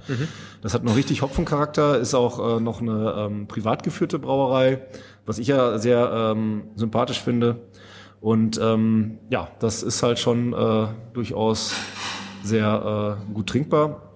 Ähm, dann gab es bis vor einiger Zeit noch das Schwelmer. Die Schwelmer Brauerei gibt es leider nicht mehr. Äh, damit ist ursprünglich auch das Schlegelbier wieder verschwunden. Ähm, das Schlegelbier, das wurde auch in der Schwelmer äh, quasi als Auftragbrauerei äh, ähm, also mitgebraut. Ähm, ist ja ursprünglich ein Bochumer Bier auch gewesen. Und das Schlegel äh, gibt's aber inzwischen wieder, habe ich erfahren. Ich war letztens auf einer Feier in Bochum unterwegs, in der Nähe vom Bermuda-Dreieck in einer Kneipe und die hatten Schlegelbier. Und da war ich total erstaunt, weil ich dachte, das wäre äh, gäb's nicht mehr. Und da habe ich erfahren, dass das auch im Lohnsud wieder gebraut wird von einer anderen Brauerei. Wenn das nicht sogar Stauder war. Also das weiß ich jetzt nicht genau. Also Okay. da kann ich mich jetzt nicht mehr so ganz dran erinnern, aber äh, wie gesagt, äh, das wird auch wieder gebraut. Und ähm, kriegt man halt nur im Supermarkt jetzt nicht so, aber ähm, wie gesagt, in Bochum soll es Kneipen geben, wo es das wieder gibt. Außer Flasche zwar, aber immerhin. Ja, Äh, Kann man denn sagen, dass irgendwie äh, ein Qualitätsunterschied besteht zwischen den Städten? Oder hat jede Stadt so das eigene markante Bier? Ja, ich muss jetzt sagen, muss jetzt ein bisschen lokal, äh, Kolorit kommt da jetzt, glaube ich, schon durch. Also ich würde schon sagen, dass Dortmund äh, herausragend gute Biere hatte, gerade in der Masse der Marken, die äh, aus Dortmund kommen. Ähm, Fiege ist natürlich auch herausragend. Also ähm, Bochum ist mit dem Fiegebier sicherlich äh, ganz oben mit im Ruhrgebiet, was, äh, was gutes Bier angeht. Ähm, ja, ansonsten in anderen Städten, ja, wüsste ich jetzt nicht so viel. Also wie gesagt, Stauder bin ich jetzt kein Fan von. Ähm, wie gesagt, es gibt auch Leute, die stehen drauf. Und ähm, beim, ähm, ja, ich muss mal überlegen, gibt es sonst noch so eine Sorte, die mir gerade in den Kopf kommt, wo ich sagen würde, ach, das, äh, das ist auch noch super. Nee, ähm, wüsste ich jetzt eigentlich nicht, also was ich da so erwähnen sollte. Also, wie gesagt, also Dortmund ist da schon ziemlich äh, gut im Geschäft, also was das angeht. Ich finde auch vom Geschmack her, inzwischen haben, haben die die äh, Sauerländer wieder weit überholt und eingeholt. Ich glaube auch die Umsatzzahlen sind inzwischen wieder besser bei der DAP. ähm, die haben da wirklich durchgelernt aus den Fehlern. Also die haben halt damals sehr viel auf Masse produziert, dann irgendwann ist halt, wenn du so äh, Millionen Hektoliter ausstößt, dann äh, machst du, ja, dann gehst du auf Massenmarkt und äh, ähnlich wie es eine Warsteiner Brauerei gemacht hat. Und ein Warsteiner ähm, ist heutzutage kaum noch trinkbar. Ich weiß jetzt nicht, äh, das Warsteiner Herb habe ich noch nicht probiert. Da versuchen die ja anscheinend wieder so langsam den Pilzcharakter in ihr Bier reinzukriegen. Ähm, also weil sie halt einfach mehr Hopfen nutzen und äh, es dadurch wieder herber machen, das Bier. Aber ich habe es noch nicht probiert und ich kann dazu nichts sagen. Also, ich glaube, Warsteiner kostet auch nur 10 Euro pro Kiste oder so. Ne? Also ja, das ist jetzt nicht das Hochpreisbier, das ist halt für den Massenmarkt gemacht. Also, ja, ich meine, man, man merkt es auch schon. Also, halt, also das ist so ein Bier, wo ich behaupten würde, dass, das haben sie Richtung Wasser optimiert. Mhm. Also ähm, das, bei Kroma würde ich sagen, das hat durchaus noch malzigen Charakter. Das äh, aber wie gesagt, da, da kommen jetzt, das hat im Ruhrgebiet nichts mehr zu tun, mhm. auch wenn natürlich viele Kneipen hier im Ruhrgebiet äh, durchaus noch die Logos äh, dieser Brauereien haben. Also meine persönliche Hoffnung ist, dass, dass das wieder weniger wird und äh, dass die Dortmunder den Markt da zum Teil wieder zurückgewinnen können. Und äh, das sieht für mich aber auch so aus. Also ja. Wenn wir jetzt so viele Sorten gehört haben, wie kann man denn am besten eigentlich selber für sich rausfinden, was man mag? Also gibt es da wirklich wie bei Weinverköstigungen so Techniken, gurgeln, spucken, irgendwas? Nee, oder sollte man einfach sagen, heute Abend trinke ich das, morgen mal das? Ja, also man kann natürlich mal so ein paar Biere sich nebeneinander stellen. Also ähm, ich bin sowieso kein Freund davon, so ein Mono, also dass man sich für ein Bier entscheidet, das ist dann mein Bier, das denke ich mhm. immer. Ich äh, wechsle da gerne mal, ich trinke auch ganz gerne mal so Biere aus anderen Regionen. Also ähm, ist ja heutzutage durchaus möglich. Ob das jetzt ökologisch immer sinnvoll ist, ist eine andere Frage, aber ähm, gut, äh, das, das muss man sich überlegen. Aber wie gesagt, so ein bayerisches Bier, ähm, bin ich durchaus für zu haben mal. Ähm, und äh, besonders wenn ich so einen Andexer Bock oder so in den Finger kriege, das, das ist schon was Leckeres, das, das äh, kann man sich ruhig mal gönnen. Ähm, weil Bockbiere, leider gibt's da in Dortmund jetzt außer, oder im Ruhrgebiet, außer jetzt ähm, Ausnahme Bergmann Brauerei, überhaupt keine Kultur mehr für. Also das äh, Bockbiere äh, braut hier keiner mehr. Ähm, oder ja, hat sich halt auch nie so richtig etabliert im Ruhrgebiet, muss man fairerweise sagen. Mhm. Aber wie gesagt, sowas trinke ich halt ganz gerne. Und ähm, man sollte halt dann einfach äh, mal gucken, äh, sich die, wenn man so ein paar Biere hat, die man mal nebeneinander verkosten möchte, äh, ist eine Blindverkostung natürlich sehr ratsam. Und äh, sicherlich macht es Sinn, ähnliche Tricks anzuwenden wie bei der Weinverkostung, weil da geht es eigentlich im Wesentlichen nur um Sauerstoff reinzukriegen, äh, um dann halt die Geschmacksstoffe besser rauszulösen. Dadurch kriegt man natürlich einen feineren Geschmack hin. Also wenn man ein Bier verkostet, dann ist erstmal wichtig die Resenz, also ähm, wie also wenn, wenn ich jetzt auch ein Bier selbst gebraut habe, ist, dann, dann mache ich das auch so, dann ähm, gucke ich erstmal, wie resent ist es. Also ist, sprich, ist die Schaumkrone ist es gut, also optisch ist natürlich auch immer wichtig. Ähm, beziehungsweise ist die Schaumkrone so, wie ich sie haben möchte, weil es kann ja sein, ich wollte keine Schaumkrone, dann sollte auch keine da sein. Ähm, dann ähm, ist, ist das mit der Kohlensäure, wie, wie, wie fühlt sich das im Mund an? Also äh, sprich, äh, erstmal auch äh, optisch steigen genug Kohlensäureblasen auf. Äh, wenn ich das antrinke, wie läuft das über die Zunge? Kribbelt das? Äh, sowas? Also das ist die sogenannte Ressenz, die man da äh, mit dann bewertet. Dann guckt man natürlich nach der Malzigkeit, sprich ähm, wie ähm, diese Süße, also dieses so ein bisschen so, ja, wie schmeckt das? Also was, was merke ich da?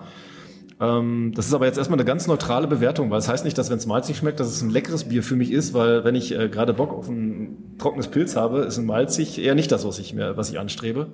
Aber so kann ich mich, äh, mir das Bier besser erschließen, weil ähm, das Wichtige ist, und das ist auch ein Grund für mich gewesen oder ein wichtiger Nebeneffekt äh, beim selber Brauen, dass ich sehr viel besser feststelle, ähm, welche Merkmale machen Bier aus oder wo unterscheiden sich Biere, wie kann ich die unterscheiden. Das ist, wenn man selber macht, dann merkt, weiß man ja, was man geändert hat und man hat dann einen viel engeren Bezug zu, als wenn ich jetzt ein Bier aus dem Laden hole und das teste. Kann ich natürlich auch machen.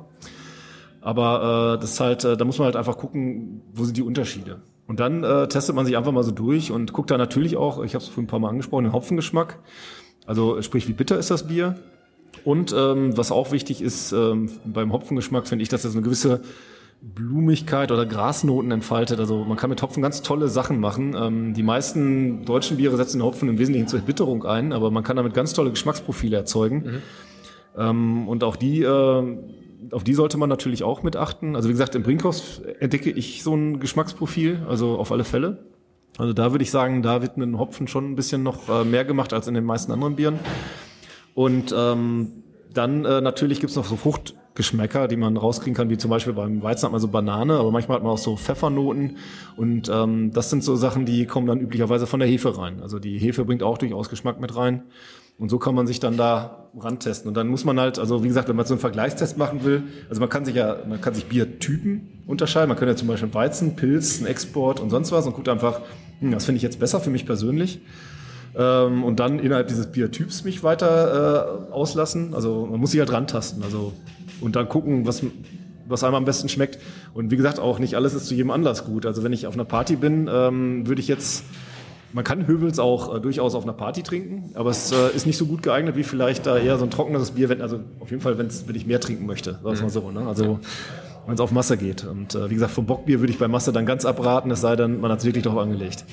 Ja, Genau. Also so, wie gesagt, also von daher kann man sich dann so an den Geschmack rantesten. Es gibt auch äh, so richtig Bewertungsskalen, um so ein Bier zu bewerten. Also Bierfarbe zum Beispiel, da gibt es extra Farbtabellen, um das zu bewerten, wie ist die Farbe des Bieres. Mhm. Also das ist übrigens auch nochmal wichtig bei der optischen Bewertung des Bieres. Also die Farbe, ist es hell, ist es dunkel? Also ein Pilz sollte niemals dunkel sein.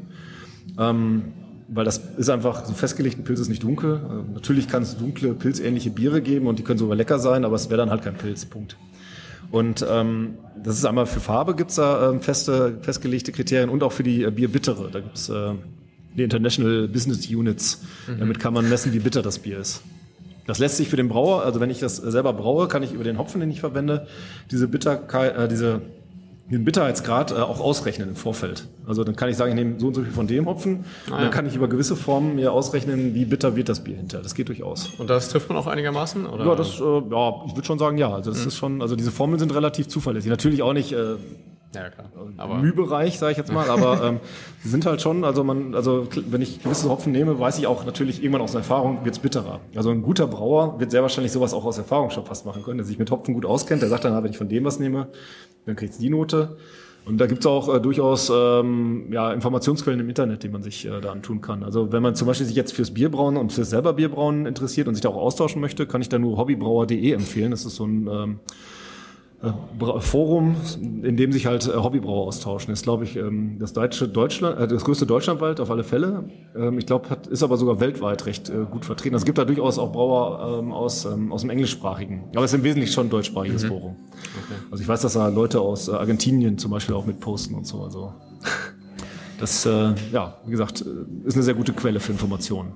Und ansonsten ja, einfach mal Suchmaschinen bemühen und gucken, was man da so findet. Alles klar. Ja, haben wir da noch irgendwie was ganz Wichtiges vergessen? Ich meine, 8 Uhr haben wir es jetzt auch schon. Ja, wir müssen ja, noch zum Ende kommen.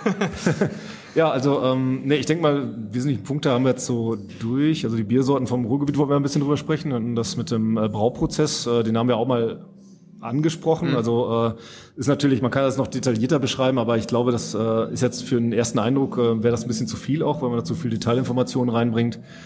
Ja, manchmal reicht es auch erstmal einen Überblick zu haben und dann kann man sich da tiefer mit beschäftigen. Also ähm, wie gesagt, und wer sich tiefer mit beschäftigen will, kann dann sich gerne an uns wenden und äh, ich erkläre das auch gerne ausgiebiger in Einzelgesprächen. Man ist immer froh, wenn man sich da aussteigen kann und äh, auch Interessierte dann findet, mit denen man dann spricht.